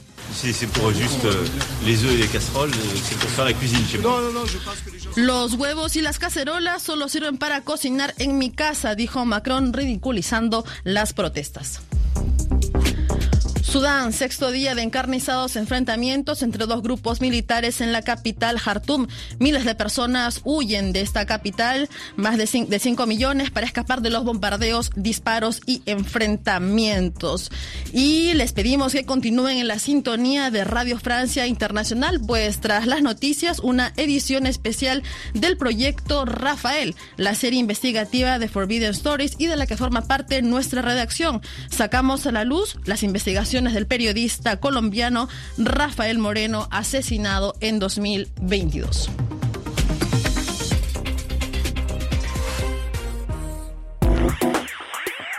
Queremos escuchar tu voz. Síguenos en nuestras redes sociales. En Facebook como Prisma RU y en Twitter como arroba PrismaRU. Bien, continuamos dos de la tarde con 17 minutos. Les había comentado al inicio del informativo que tendríamos eh, a los autores de Izquierdas Radicales en México, Anarquismos y Nihilismos Postmodernos. Y ya nos acompaña Rafael Mondragón Velázquez, quien es doctor en letras con estudios postdoctorales por la UNAM, donde también es profesor. Sus áreas de interés son las pedagogías alternativas, las experiencias de acción cultural y organización popular del México reciente y del pensamiento crítico latinoamericano de los siglos XIX y XX. ¿Qué tal, Rafael? ¿Cómo estás? Muy buenas tardes. Hola, buenas tardes. ¿Cómo te va? Muy bien, muchas estar aquí contigo. Muchas gracias, Rafael, y pues bienvenido. Ya también nos, nos encontramos con eh, enlazados con Carlos Illades, quien es licenciado y maestro en historia por la UNAM y doctor en el Colegio de México, investigador, profesor de la UAM Coajimalpa, especialista en historia de la izquierda y de los movimientos sociales. Carlos, muy buenas tardes, bienvenido. ¿Qué tal? Muy buenas tardes. Bien, pues tengo en mis manos este libro, muy interesante por todo el contexto que se desarrolla y sobre todo hablar lo que significan las izquierdas radicales, pasando por el bloque negro y más, que no, digamos, no son temas nuevos, pero que van surgiendo en distintos momentos y ustedes nos hacen ahí una suerte también de, de entrar a lo que dicen distintos autores y estudiosos de estos eh, temas. Me gustaría que nos, nos platiquen sobre pues cómo nace esta idea, dado que pues tenemos hoy mucho que platicar al respecto de este tema y de estos de estos grupos. ¿Con quién empezamos, Rafael? Claro que sí. Eh, mira, eh, el libro que, que estamos presentando eh, traza un esbozo de la historia de estos grupos que empezaron a ser más visibles, digamos, en torno de de los años anteriores a la toma de posesión de Enrique Peña Nieto como presidente de la República, pero que tienen una historia que eh, va hacia muchas décadas atrás. Lo que hacemos en el libro es proponer que estos grupos que eh, han adquirido relevancia pues por sus manifestaciones callejeras, por el uso de capuchas, por el uso de acciones directas que tienen como objeto llamar la atención de la gente sobre un conjunto de temas que, les interesan, pues tienen una historia que arranca en la confluencia de eh, la lucha eh, altermundista con la contracultura. Mostramos cómo en los años 60 y 70, en el contexto, digamos, de, de los movimientos contraculturales, hay una revitalización del anarquismo histórico y en el caso de México, pues que esto se vincula a un movimiento cultural que ocurre en las periferias de los barrios urbanos de nuestro país. Eh, de, del movimiento de las pandillas, poco a poco va dando, se va dando pie a un nuevo movimiento que tiene que ver con la construcción de colectivos y que rompe con las dinámicas que encerraban a las pandillas en sus barrios. Y eso está vinculado sobre todo con la aparición del punk y el punk va a servir como un sustrato para que jóvenes que vienen de estas periferias, nosotros hablamos que se trata de una izquierda plebeya, digamos que pertenece a un grupo social que es distinto a los grupos más ilustrados, más de clase media, que son más visibles, a lo largo de los años van a ir apareciendo un conjunto de prácticas culturales en las que los jóvenes se identifican, como que tienen que ver, por ejemplo, con el trueque, con, con un conjunto de valores que se ligan a la autogestión y también a un conjunto de tácticas de lucha callejera que con la aparición de las primeras protestas contra la globalización van a dar pie a los bloques negros. Entonces, a pesar de que estos grupos son más visibles recientemente, en realidad eh, parten de una historia que es larga y, y, participan también de un conjunto de debates, porque no todos ellos son iguales, tienen un conjunto de propuestas, pero también de discusiones, por ejemplo, sobre el uso de la violencia, sobre la relación entre medios y fines. Y en la última parte del libro, de esto Carlos te podrá platicar mejor, prestamos atención sobre todas las tendencias más radicales de este movimiento que se vinculan con el anarquismo insurreccional, con los, los ecoextremismos y también con el anarcofeminismo. Así Eso es, a grandes rasgos de lo que trata el libro. Claro, estos distintos conceptos que nos van platicando en el libro. Gracias, Rafael. Y eh, Carlos Sillades, pues un poco también entender a qué le llamamos izquierda radical, porque efectivamente estamos viendo estos grupos ahora que aparecen en distintos momentos, que como nos explicaba Rafael, no es algo, no es algo nuevo, tienen también su historia de cómo se han ido conformando, pero cuéntanos un poco eh, para entender justamente parte de este, de este título, cómo reconocer o a qué le estamos llamando izquierda radical. Claro, eh, añadiría que es un movimiento global. Este, una de las eh, peculiaridades de estos movimientos, que bueno, no tienen que ver con, con la historia del anarquismo, del comunismo, es que son movimientos internacionales y en la época actual incluso globales. Le llamamos izquierda radical o izquierdas radicales a las, a las izquierdas que son antisistémicas. Esto es, que son contrarias a lo que llaman la civilización del dominio, la civilización del dominio que es el, el, control de las personas por parte del Estado y al Estado se le ve como un agente del capital. Eh, por esa razón que son atacados eh, pues constante y recurrentemente los símbolos del capital, esto es pues eh, sobre todo las las las este las franquicias internacionales por ejemplo los Starbucks eh, los McDonald's eh, los símbolos del dinero eh, digamos el, el, el, el Banco de México ahí hubo una, un fuego en alguna de las movilizaciones y eh, los los símbolos del poder. Y de los símbolos del poder a veces es la iglesia por ejemplo las anarcofeministas un grupo que se llama COFIA llegó a, poner pues bombas, alguna explotó en, eh, en alguna iglesia del centro de la ciudad. Y este y por supuesto a los representantes del Estado que son eh, particular o, eh, con particular énfasis en las policías. Las policías que, eh, como decía muy bien Rafael hace un, un momento, eh, como este movimiento viene de la periferia urbana de las de las de esta ciudad y de, otras ciudades pues ellos eh, los los jóvenes tienen un contacto pues bastante ríspido violento con las policías que se les presentan pues más bien como extorsionadores como eh, como eh, castigo o como como gente que va a este pues a lastimar a los individuos y a las comunidades.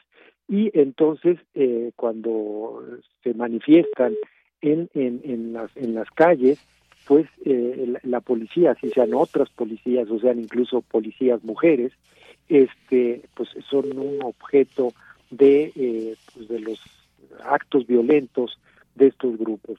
Este, entonces son radicales en esa medida, son antisistémicas. Antes eh, estas izquierdas radicales, bueno, aunque no han desaparecido, pero han perdido importancia, pues las representaban las, las guerrillas fueran las guerrillas rurales o las guerrillas urbanas. Pero en, en, con el altermundismo, eh, porque estos grupos son como la línea radical del, del altermundismo, este, ellos son los que han tomado es, esta estafeta, digamos, antisistémica, antiestado, antidinero y este y, proponer digamos eh, pues una un sacudimiento de la sociedad de tal manera de dar lugar a posibilidades eh, distintas de eh, para para el futuro. Este ahora bien estas izquierdas no tienen la idea de un futuro utópico. Lo, lo que piensan es por un lado que las utopías son imposiciones al, a, la, a, la, libertad de las personas porque prefiguran un mundo distinto que hay que seguir digamos ciertos pasos ciertos procedimientos para llegar a ellos a ese mundo distinto y eh, lo que ellos proponen es que eh, cada generación cada cada cada grupo pues vaya eh, realizando determinadas acciones liberadoras que, eh, eh, que los gratifiquen, porque además está muy asociado esto con el juego, y eh, pero sin imponer a las generaciones futuras el cómo debe ser el mundo. Entonces, por eso también rechazan este horizonte utópico. Entonces, es lo que te podría decir y pues, quizá podríamos agregar que usan la violencia. La violencia para ellos no es un fin en sí mismo, pero sí es un instrumento que por un lado les permite hacer eh, realizar actos performativos que este pues eh, se convierten digamos como una especie de espectáculo que eh, por un lado para ellos es gratificante es es notoria son perfectamente identificables estos grupos y por otro lado es sumamente eficaz en términos publicitarios porque es lo que capturan los los medios Bien, muchas gracias, gracias Carlos.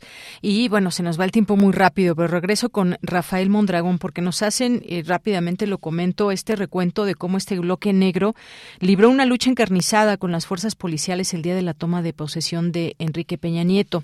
Y luego, pues en otros momentos también hablan del insurreccionalismo anárquico que cundió en los núcleos radicales en la huelga estudiantil de 1999 de la UNAM, acicateada por la por la imperante eh, modificación del Reglamento General de Pagos en su momento. Y bueno, hasta llegar ahora a estas protestas públicas que hemos visto también en las marchas eh, feministas. Y algunas características, ya decía eh, Carlos, el tema del uso de la violencia, también por ejemplo el cubrirse el rostro, el, este punto del anonimato. Y además también algo que podría verse una horizontalidad quizás en estos en estos grupos que también luego nos llevan a a estos términos anarcofeministas, ecoextremistas y ecoterroristas, que cada uno pues tiene sus distintas eh, formas de lucha, digamos. Eh, Rafael Mondragón, muy breve que nos platiques de estos conceptos también. Eh, los bloques negros inician en el contexto de las protestas mundiales contra la imposición del neoliberalismo e inician como grupos de autodefensa urbana. O sea, al mismo tiempo que a lo largo del mundo se van creando estos foros internacionales donde se discuten las políticas neoliberales que se van a implantar a la fuerza muchas veces en muchos estados, también las policías cambian y se van volviendo más brutales. Entonces los bloques medios en un primer momento surgen como grupos que tienen como objetivo defender a los manifestantes que están protestando contra la imposición de estas medidas ante los ataques de la policía. Después se van a ir transformando y nosotros en México eh, contamos muy brevemente, eh, damos algunos indicios de cómo, de cómo se dio esta transformación, que yo ligo, al menos en parte, con este borramiento del horizonte de futuro, que cuando existe, pues permite que los grupos puedan entrar en una especie de diálogo en torno de proyectos compartidos y también elaborar acuerdos sobre los medios y los fines y la utilización, por ejemplo, de las tácticas de confrontación.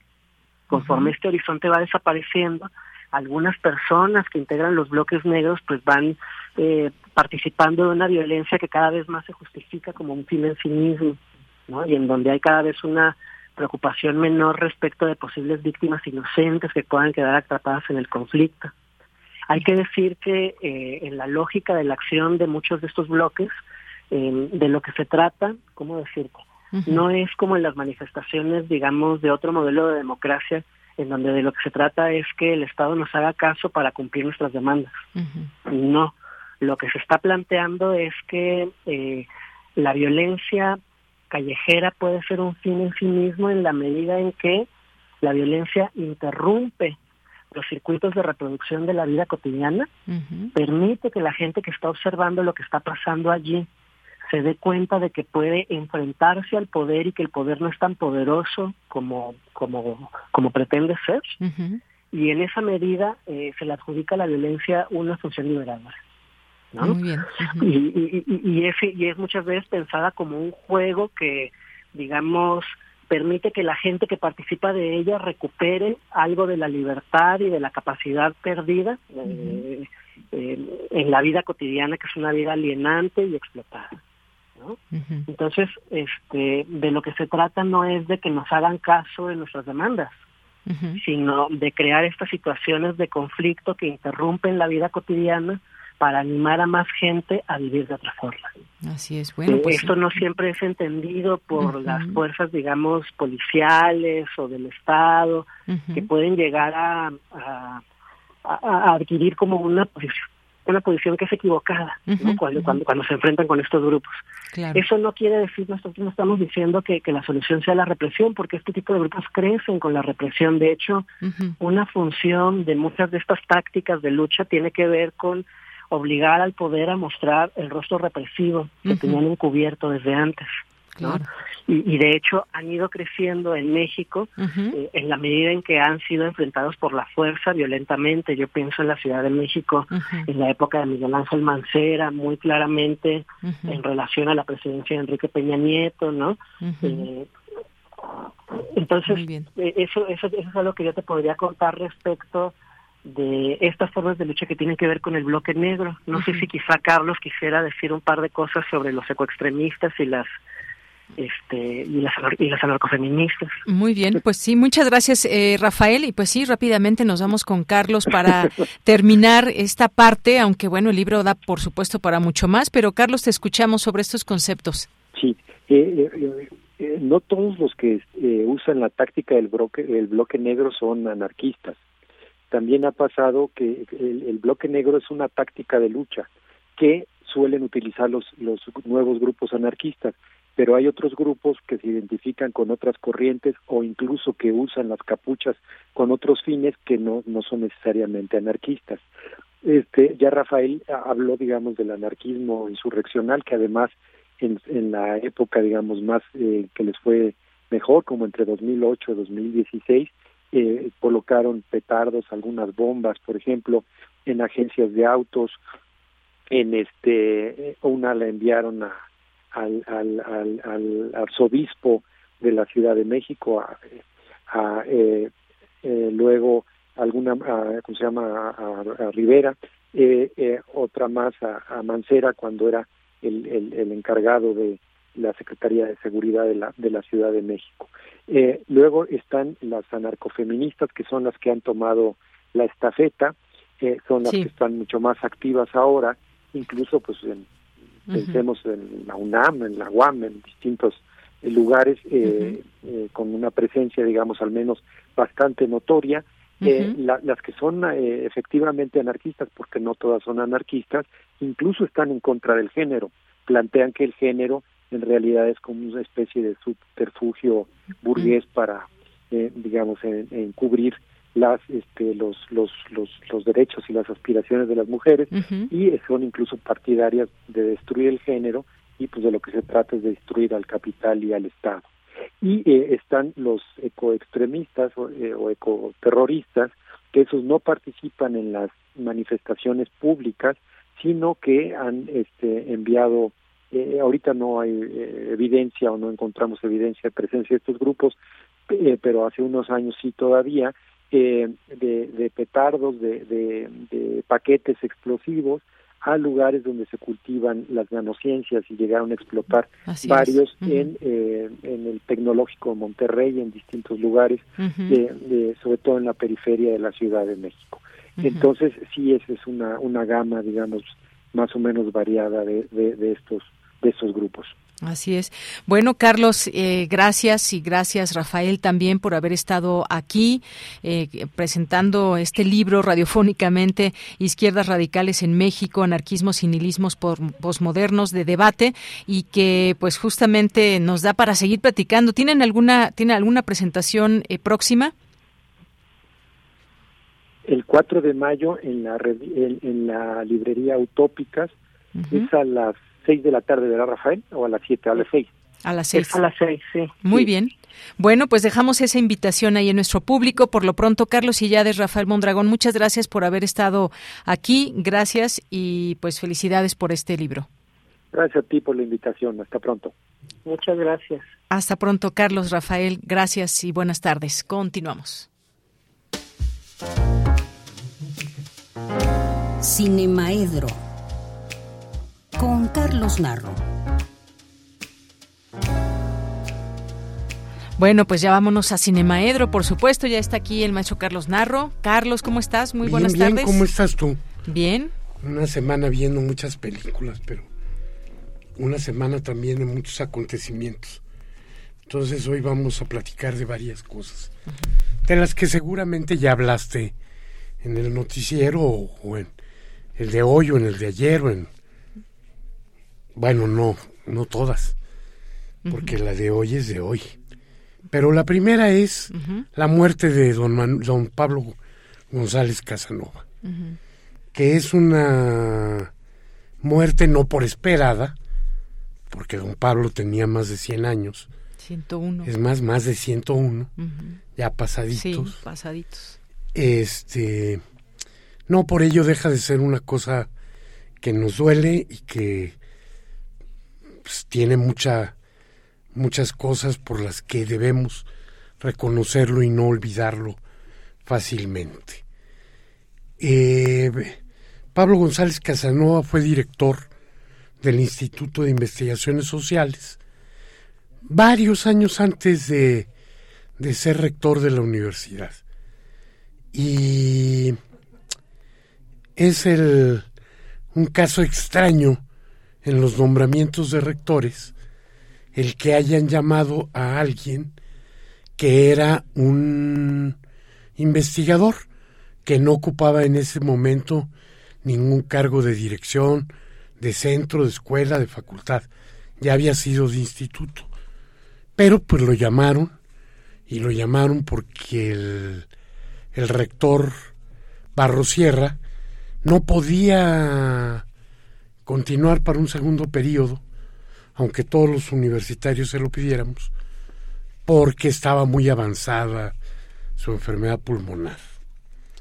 Y entonces este no renunció, se quedó hasta el, hasta el final y luego, bueno, pues hubo que nombrar a alguien y la Junta de Gobierno buscó por todos lados y encontró al rector adecuado para el momento. Pienso yo, pienso yo que Pablo González Casanova era el rector adecuado para el momento y se vio desde el momento en el que en su discurso de toma de posesión en mayo del 70 en el auditorio grande de, de la Facultad de Medicina, declaró abiertamente que iba a pelear por los universitarios que estaban presos eh, por el movimiento del 68. Y lo hizo verdaderamente. Les abrió opciones, los dejó estudiar, les dejó hacer exámenes desde la cárcel, en fin hizo muchas cosas y tuvo una actitud este completamente de avance para la universidad. Ya lo mencionaron hoy, él fue el, creador del Colegio de Ciencias y Humanidades, pero también del sistema de universidad abierta. Y finalmente, eh, el gobierno de Echeverría, que estaba molesto con él, logró que la izquierda lo tiráramos. Y digo lo tiráramos porque yo era un activista en ese momento y estuve en varias cosas. Alguien que sea muy acucioso va a tener que investigar alguna vez la relación que había entre el Partido Comunista y el gobierno de Luis Echeverría, porque recuerdo muy bien a Pablo Gómez llevándonos a interrumpir un consejo universitario en San Ildefonso. Se trataba de tener acosado al rector. Y luego, cuando vino la huelga de el Este UNAM, que fue el primer sindicato reconocido de trabajadores, eh, se resolvió con lo mismo que proponía don Pablo. Don Pablo no aceptaba que el contrato colectivo de trabajo se llamara contrato, pero eso es lo de menos. Él pedía que se llamara convenio. Y dos, no aceptaba que hubiera una cláusula de exclusión, como en los sindicatos más, este, más charros, donde alguien y le aplican la cláusula de exclusión. Lo expulsan del sindicato y como si no son del sindicato no pueden estar en la empresa, lo corren.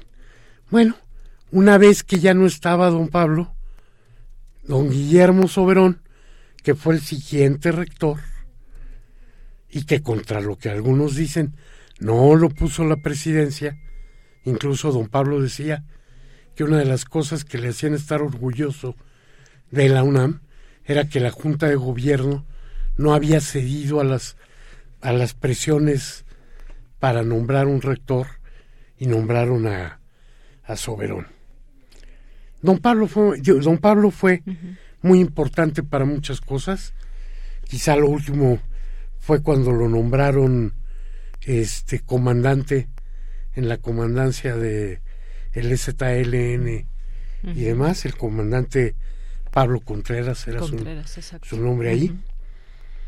Y en la universidad, para el cine, fue muy importante su periodo, porque en ese momento se reconoció ya dentro de la estructura universitaria al CUEC, al Centro Universitario de Estudios Cinematográficos, que entonces no formaba parte de, de la legalidad. Tomábamos clase en ilegalidad, pues.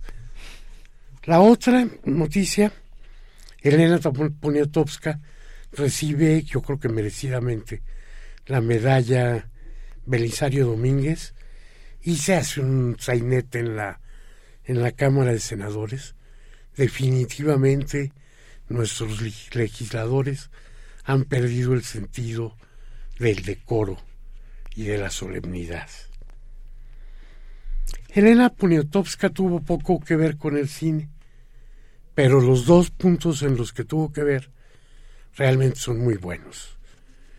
En 1988, este Luis Mandoki dirige Gaby, una historia verdadera, basada en el libro que le ayudó Elena Poniatowska a escribir a Gaby Brimer, una joven que lo único que podía era mover eh, una parte del pie y que con eso aprendió a comunicarse. Y bueno, pues Mandoki hizo la película con Lee Bullman y Norma Aleandro, muy buena, más allá del nivel habitual en, en nuestros cineastas. Y de noche viene Esmeralda, de 1997, una adaptación de un cuento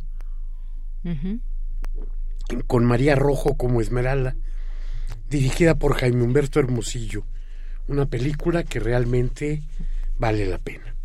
Y por último, el estallido de el cohete este SpaceX, cuatro minutos después de su lanzamiento, que recuerda que el 11 de abril el Apolo 13 también tuvo un problema que se recuerda con la frase Houston tenemos un problema y del que ha habido muchas películas. Efectivamente. Pues muchas gracias, Carlos. Gracias por estar aquí. No, ¿de qué? ¿De qué? Y te esperamos la siguiente semana, como siempre, aquí en Prisma RU para hablar de cine y, por supuesto, las recomendaciones. Continuamos. Cultura RU.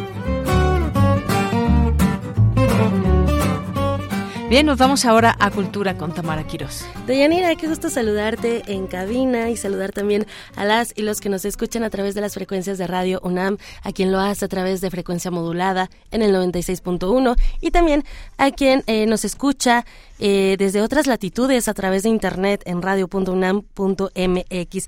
Pues les comparto que mañana inicia la fiesta del libro y la rosa. Este es uno de los encuentros obligados de la máxima casa de estudios y es que a 15 años de su creación en los que ha reunido a más de 200, 228 mil personas, la fiesta crece con el convencimiento de que el lenguaje nos permite apropiarnos del mundo y habitarlo conscientemente, resistiendo a la ignorancia también a la violencia y la desigualdad y en este sentido, bajo el lema Resistir con la palabra Utopías Posibles, en la fiesta del libro y la rosa se realizarán más de 300 actividades en el Centro Cultural Universitario y también en sedes alternas. Una de estas actividades eh, eh, es la que se realizará el coloquio Libros, Edición y Cultura de Paz de la Dirección General de Publicaciones y Fomento Editorial. Y para darnos más detalles de este coloquio, en la línea nos acompaña Carlos Antonio de la Sierra. Él es narrador, poeta y ensayista. Carlos Antonio de la Sierra, bienvenido a este espacio radiofónico. Hola, ¿qué tal? Muchas gracias. Bienvenido. Oye, cuéntanos por favor, eh, pues acerca de este coloquio y también eh, cómo convergen la literatura, el mundo editorial en este en este tema de la cultura de paz en medio de las distintas violencias eh, del mundo actual. claro. Bueno, una de las preocupaciones de, de la dirección de publicaciones es no solamente la edición de libros, sino qué impacto pueden tener los libros en la sociedad.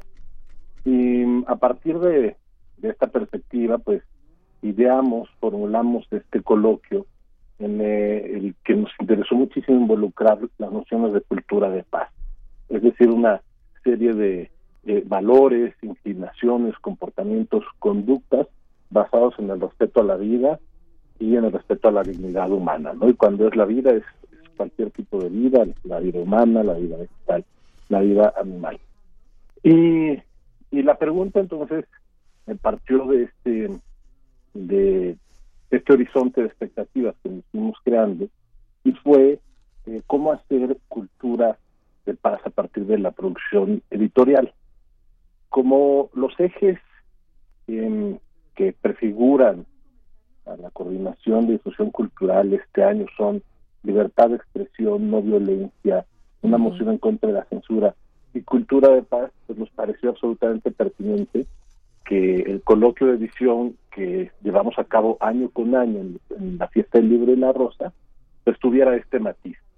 Por supuesto. Y, fue así como lo, bueno, lo perfilamos y para el día de mañana, bueno, eh, como tú ya lo habrás visto en el programa, pues hay personas expertas y muy importantes en la materia. Así es. Carlos, también me gustaría preguntarte pues tu opinión acerca eh, sobre la libertad de expresión en el mundo editorial, ¿no? El mes pasado salió eh, una nota en donde se habla de la polémica decisión de, de los editores del autor Roald Dahl de reescribir el contenido que consideran ofensivo de sus libros, ¿no? Sobre todo de Charlie y la fábrica de chocolates. También eh, en Nicaragua, pues el, gobierno de Daniel Ortega le arrebató la nacionalidad a más de 300 opositores y opositoras, entre ellos a la escritora Yoconda Belli y al escritor Sergio Ramírez. ¿Qué decir acerca de, la censura también en el mundo editorial? Em, sí, bueno, la censura en, en los libros siempre ha existido de hecho, el, Vaticano mismo hasta hace algunos años eh, dejó de tener una lista de libros prohibidos. Digamos, no es, no es cosa nueva. en, en particular con lo que mencionas de, de Roald Dahl, pues hay varias perspectivas, ¿no? Es decir, las nuevas ediciones, eh, o lo que se eh, aspira con las nuevas ediciones es que sean políticamente incorrectas, políticamente correctas, perdón, a partir de utilizar un lenguaje incluyente. Y ahí, bueno, eh, hay varias perspectivas. No, no creo que en este caso en particular tenga que ver la censura. Eh, en el caso de, de Yoconda y de Sergio, eh, pues ahí son realmente expulsados de su país, les quitan la, nacionalidad y no, no pueden ser publicados más. Pero insisto, no es no es cosa nueva, esto siempre ha ocurrido. El, el caso de, de Cuba, de la Unión Soviética, es, es emblemático. Eh, pero a nosotros lo que nos interesa es reflexionar en torno a estos temas, siempre partiendo desde la perspectiva editorial, es decir, cómo, cómo los libros, cómo los, los títulos publicados pueden servir de alguna otra manera, manera como un paliativo o un mecanismo de para mitigar las circunstancias adversas adversas, perdón, que vivimos cotidianamente en territorios violentos y violentados. Y un poco sobre eso tiene que ver el, el coloquio de mañana. Excelente. Eh, platícanos eh, un poco de los participantes, quiénes estarán en este coloquio y también cómo los asistentes pueden participar. Claro que sí. Em, bueno, tenemos, el coloquio empieza a las 9 de la mañana, eh, mañana viernes 21 de abril, lo inaugura nuestra directora, la maestra Socorro Venegas, y la secretaria de Desarrollo Institucional de nuestra universidad, la doctora Patricia Dávila, a las nueve de la mañana. A las nueve diez tenemos una conferencia muy importante de un amigo muy querido colombiano, Jorge Melguizo, eh, que trabajó durante mucho tiempo como secretario de Cultura de la ciudad de Medellín en Colombia y logró llevar ciertas estrategias y tácticas para eh, mitigar o paliar la violencia de Medellín a partir de crear procesos de mediación lectora en las comunidades violentas y violentadas. Entonces, esta es una conferencia muy importante que la tenemos a las, a las 9.10. Después, eh, la primera mesa se titula Medios Escritos, Libertad de Expresión eh, frente a la censura y nos acompañarán Pablo Ferri, Laura Castellanos y la moderará Jacobo Dayan, eh, que dirige el Centro Cultural Tlatelolco. Eh, después hacemos un receso y retomamos las mesas a las 12 eh, con un conversatorio titulado Periodismo, Libros y Cultura de Paz. Aquí nos acompañarán eh, Gabriela Marketing y Temoris Greco y modera la mesa Bruno Velázquez Delgado, que es el coordinador de la cátedra Nelson Mandela en Derechos Humanos en la tarde. Y vamos a terminar con un diálogo titulado Los editores y la búsqueda de una cultura de paz, en donde nos eh, honrarán con su presencia Javier Sicilia y Eduardo Vázquez Martín. Esta mesa me toca moderarla a mí. Con, con, con esto cerramos el, el, coloquio, dura solamente una mañana y eh, es muy fácil inscribirse, es simplemente entrar a la página de la fiesta del libro y la rosa eh, y ahí aparece la, el programa donde abajo hay una liga de registro ahí uno le pica y se registra, es muy fácilmente. La buena noticia es eh, que es gratuito. Entonces, cualquier persona puede, eh, puede registrarse y no solamente tenemos el registro de manera presencial, es decir, el, el, coloquio se llevará a cabo en el Centro Cultural Universitario en la sala Carlos Chávez, eh, sino que también lo vamos a transmitir por el canal de YouTube del Libro Sunam. Entonces, tanto uno puede registrarse para de manera presencial como de manera virtual y en ambos casos se otorgará una constancia de presencia y de asistencia. Excelente, pues hacemos esta invitación a nuestro auditorio Carlos Antonio de la Sierra. Muchísimas gracias por acompañarnos, por hablarnos acerca de este coloquio Libros, Edición y Cultura de Paz. Hacemos la invitación para, para que se reflexione también junto con estos especialistas, ¿no? Sobre los aportes del trabajo editorial a la, a la construcción de una cultura de paz. Muchísimas gracias por acompañarnos. No, te agradezco muchísimo a ti. Que estés muy bien. Hasta luego. Hasta luego. Y bueno, también mencionarles eh, que es esta fiesta que inicia sus actividades mañana a las 9, a las 10 de la mañana en el Foro Libertad. Eh, después de la ceremonia de inauguración se llevará a cabo un conversatorio entre las escritoras Claudia Piñeiro, eh, Rosa Beltrán y Julia Santibáñez. Ayer eh, les comparto que Claudia Piñeiro eh, tuvo un encuentro con cerca de 20 lectoras para hablar de El tiempo de las moscas, su último libro publicado en 2022 y sobre todo de la es, este libro es la continuación de Tuya, que es una historia que había empezado a contarse casi 20 años antes. La trama de, este nuevo libro de que, que, que presentó ayer, pues nos muestra a la misma o tal vez no protagonista llamada Inés que sale en libertad después de 15 años presa por haber asesinado a Charo, la amante de su ex marido. Su vida ha cambiado, pero pues así también la sociedad, el avance del, feminismo, de los distintos feminismos, las leyes de matrimonio igualitario y del aborto, así como el lenguaje inclusivo. Ayer, eh, Claudia Piñeiro dijo que en el proceso creativo de esta nueva novela, eh, pues fue la modificación de la voz narradora. Es una novela coral también que, que pueda mostrarnos a una Inés, a una protagonista, 20 años después y su proceso de cambio a través del tiempo. En fin, vamos a escuchar lo que dijo Claudia Piñeiro con motivo de su participación en la fiesta del libro y la rosa. Entonces estoy muy contenta de estar en la fiesta del libro y de la rosa, de festejar sus 15 años y sobre todo de, sabiendo que este año va a tener un tema que es tan trascendente en este tiempo como es la censura, la resistencia con la palabra. Uno cree que son tiempos pasados y sin embargo hay nuevos modos de censura, hay nuevos modos de presionar para callar eh, con otras palabras, de otros modos y tenemos que estar muy atentos, sobre todo los que nos interesa la lectura, la, escritura, la palabra, eh, que no se calle ninguna voces, ninguna voz, ninguna voces, tampoco las que no nos gustan. Todas tienen que tener posibilidad de expresarse. Exactamente, la posibilidad de tener diversas voces y eso es la posibilidad que nos da la fiesta del libro y la rosa. Este encuentro inicia mañana. También los invitamos a que se unan a las transmisiones especiales que van a ser de 5 a 7, viernes, sábado y domingo. Ahí vamos a estar en estas transmisiones especiales y también eh, va a estar eh, transmisión Prisma de Yanira. No sé si nos quieras dar un avance para que invitemos al auditorio que acuda al Centro Cultural Universitario, también a las sedes alternas. Digo, nosotros vamos a estar en el Centro Cultural Universitario. Claro que sí, Tamara. Pues ya comentaba sobre este coloquio, sobre estos temas que se habla de la paz y el periodismo, me parece que ha hecho un papel muy importante. Pues por ahí tendremos una conversación con Temoris Greco. También eh, estarán acompañándonos de Corriente Alterna y tenemos algunas, algunos otros escritores por eh, confirmar. Así que pues les esperamos por ahí y estos días de 5 a 7 y Prisma RU de 1 a 3 de la tarde. Sí, también que se unen a las transmisiones y pueden ir también porque, eh, bueno, hay, hay participantes de diferentes latitudes, ¿no? Vienen periodistas internacionales a hablar de temas que, que se ponen en la mesa, ¿no? Pero que además los, los debaten, los reflexionan y que, bueno, entre todos podemos aprender algo. Así que los invitamos a estas transmisiones de la fiesta del libro y la rosa, que además celebra 15 años. Ahí les dejo el dato. Deyanira, yo regreso el lunes con más información y les deseo que tengan excelente tarde. Gracias, gracias Tamara. Pues sí, y la fiesta que ya es quinceañera, la fiesta del libro y la Rosa. Y pues ya nos vamos, ya seguiremos platicando de estos temas también coyunturales y por supuesto que mucho se liga a los, a los temas relevantes y, de coyuntura que se van presentando y que desde la literatura también se leen, se observan, se critican, se analizan. Bueno, ahora nos vamos a despedir rápidamente con esta nota.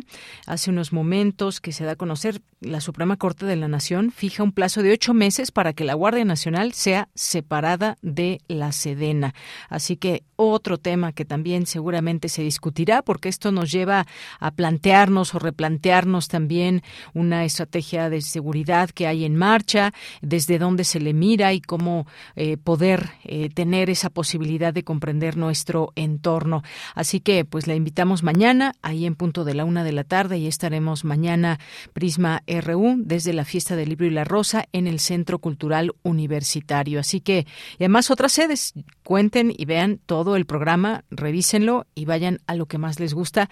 Así que, pues muchas gracias, gracias a todo el equipo por hacer posible Prisma RU. Yo me despido a nombre de todos, soy de Yanira Morán, que tenga buena tarde, buen provecho y hasta mañana.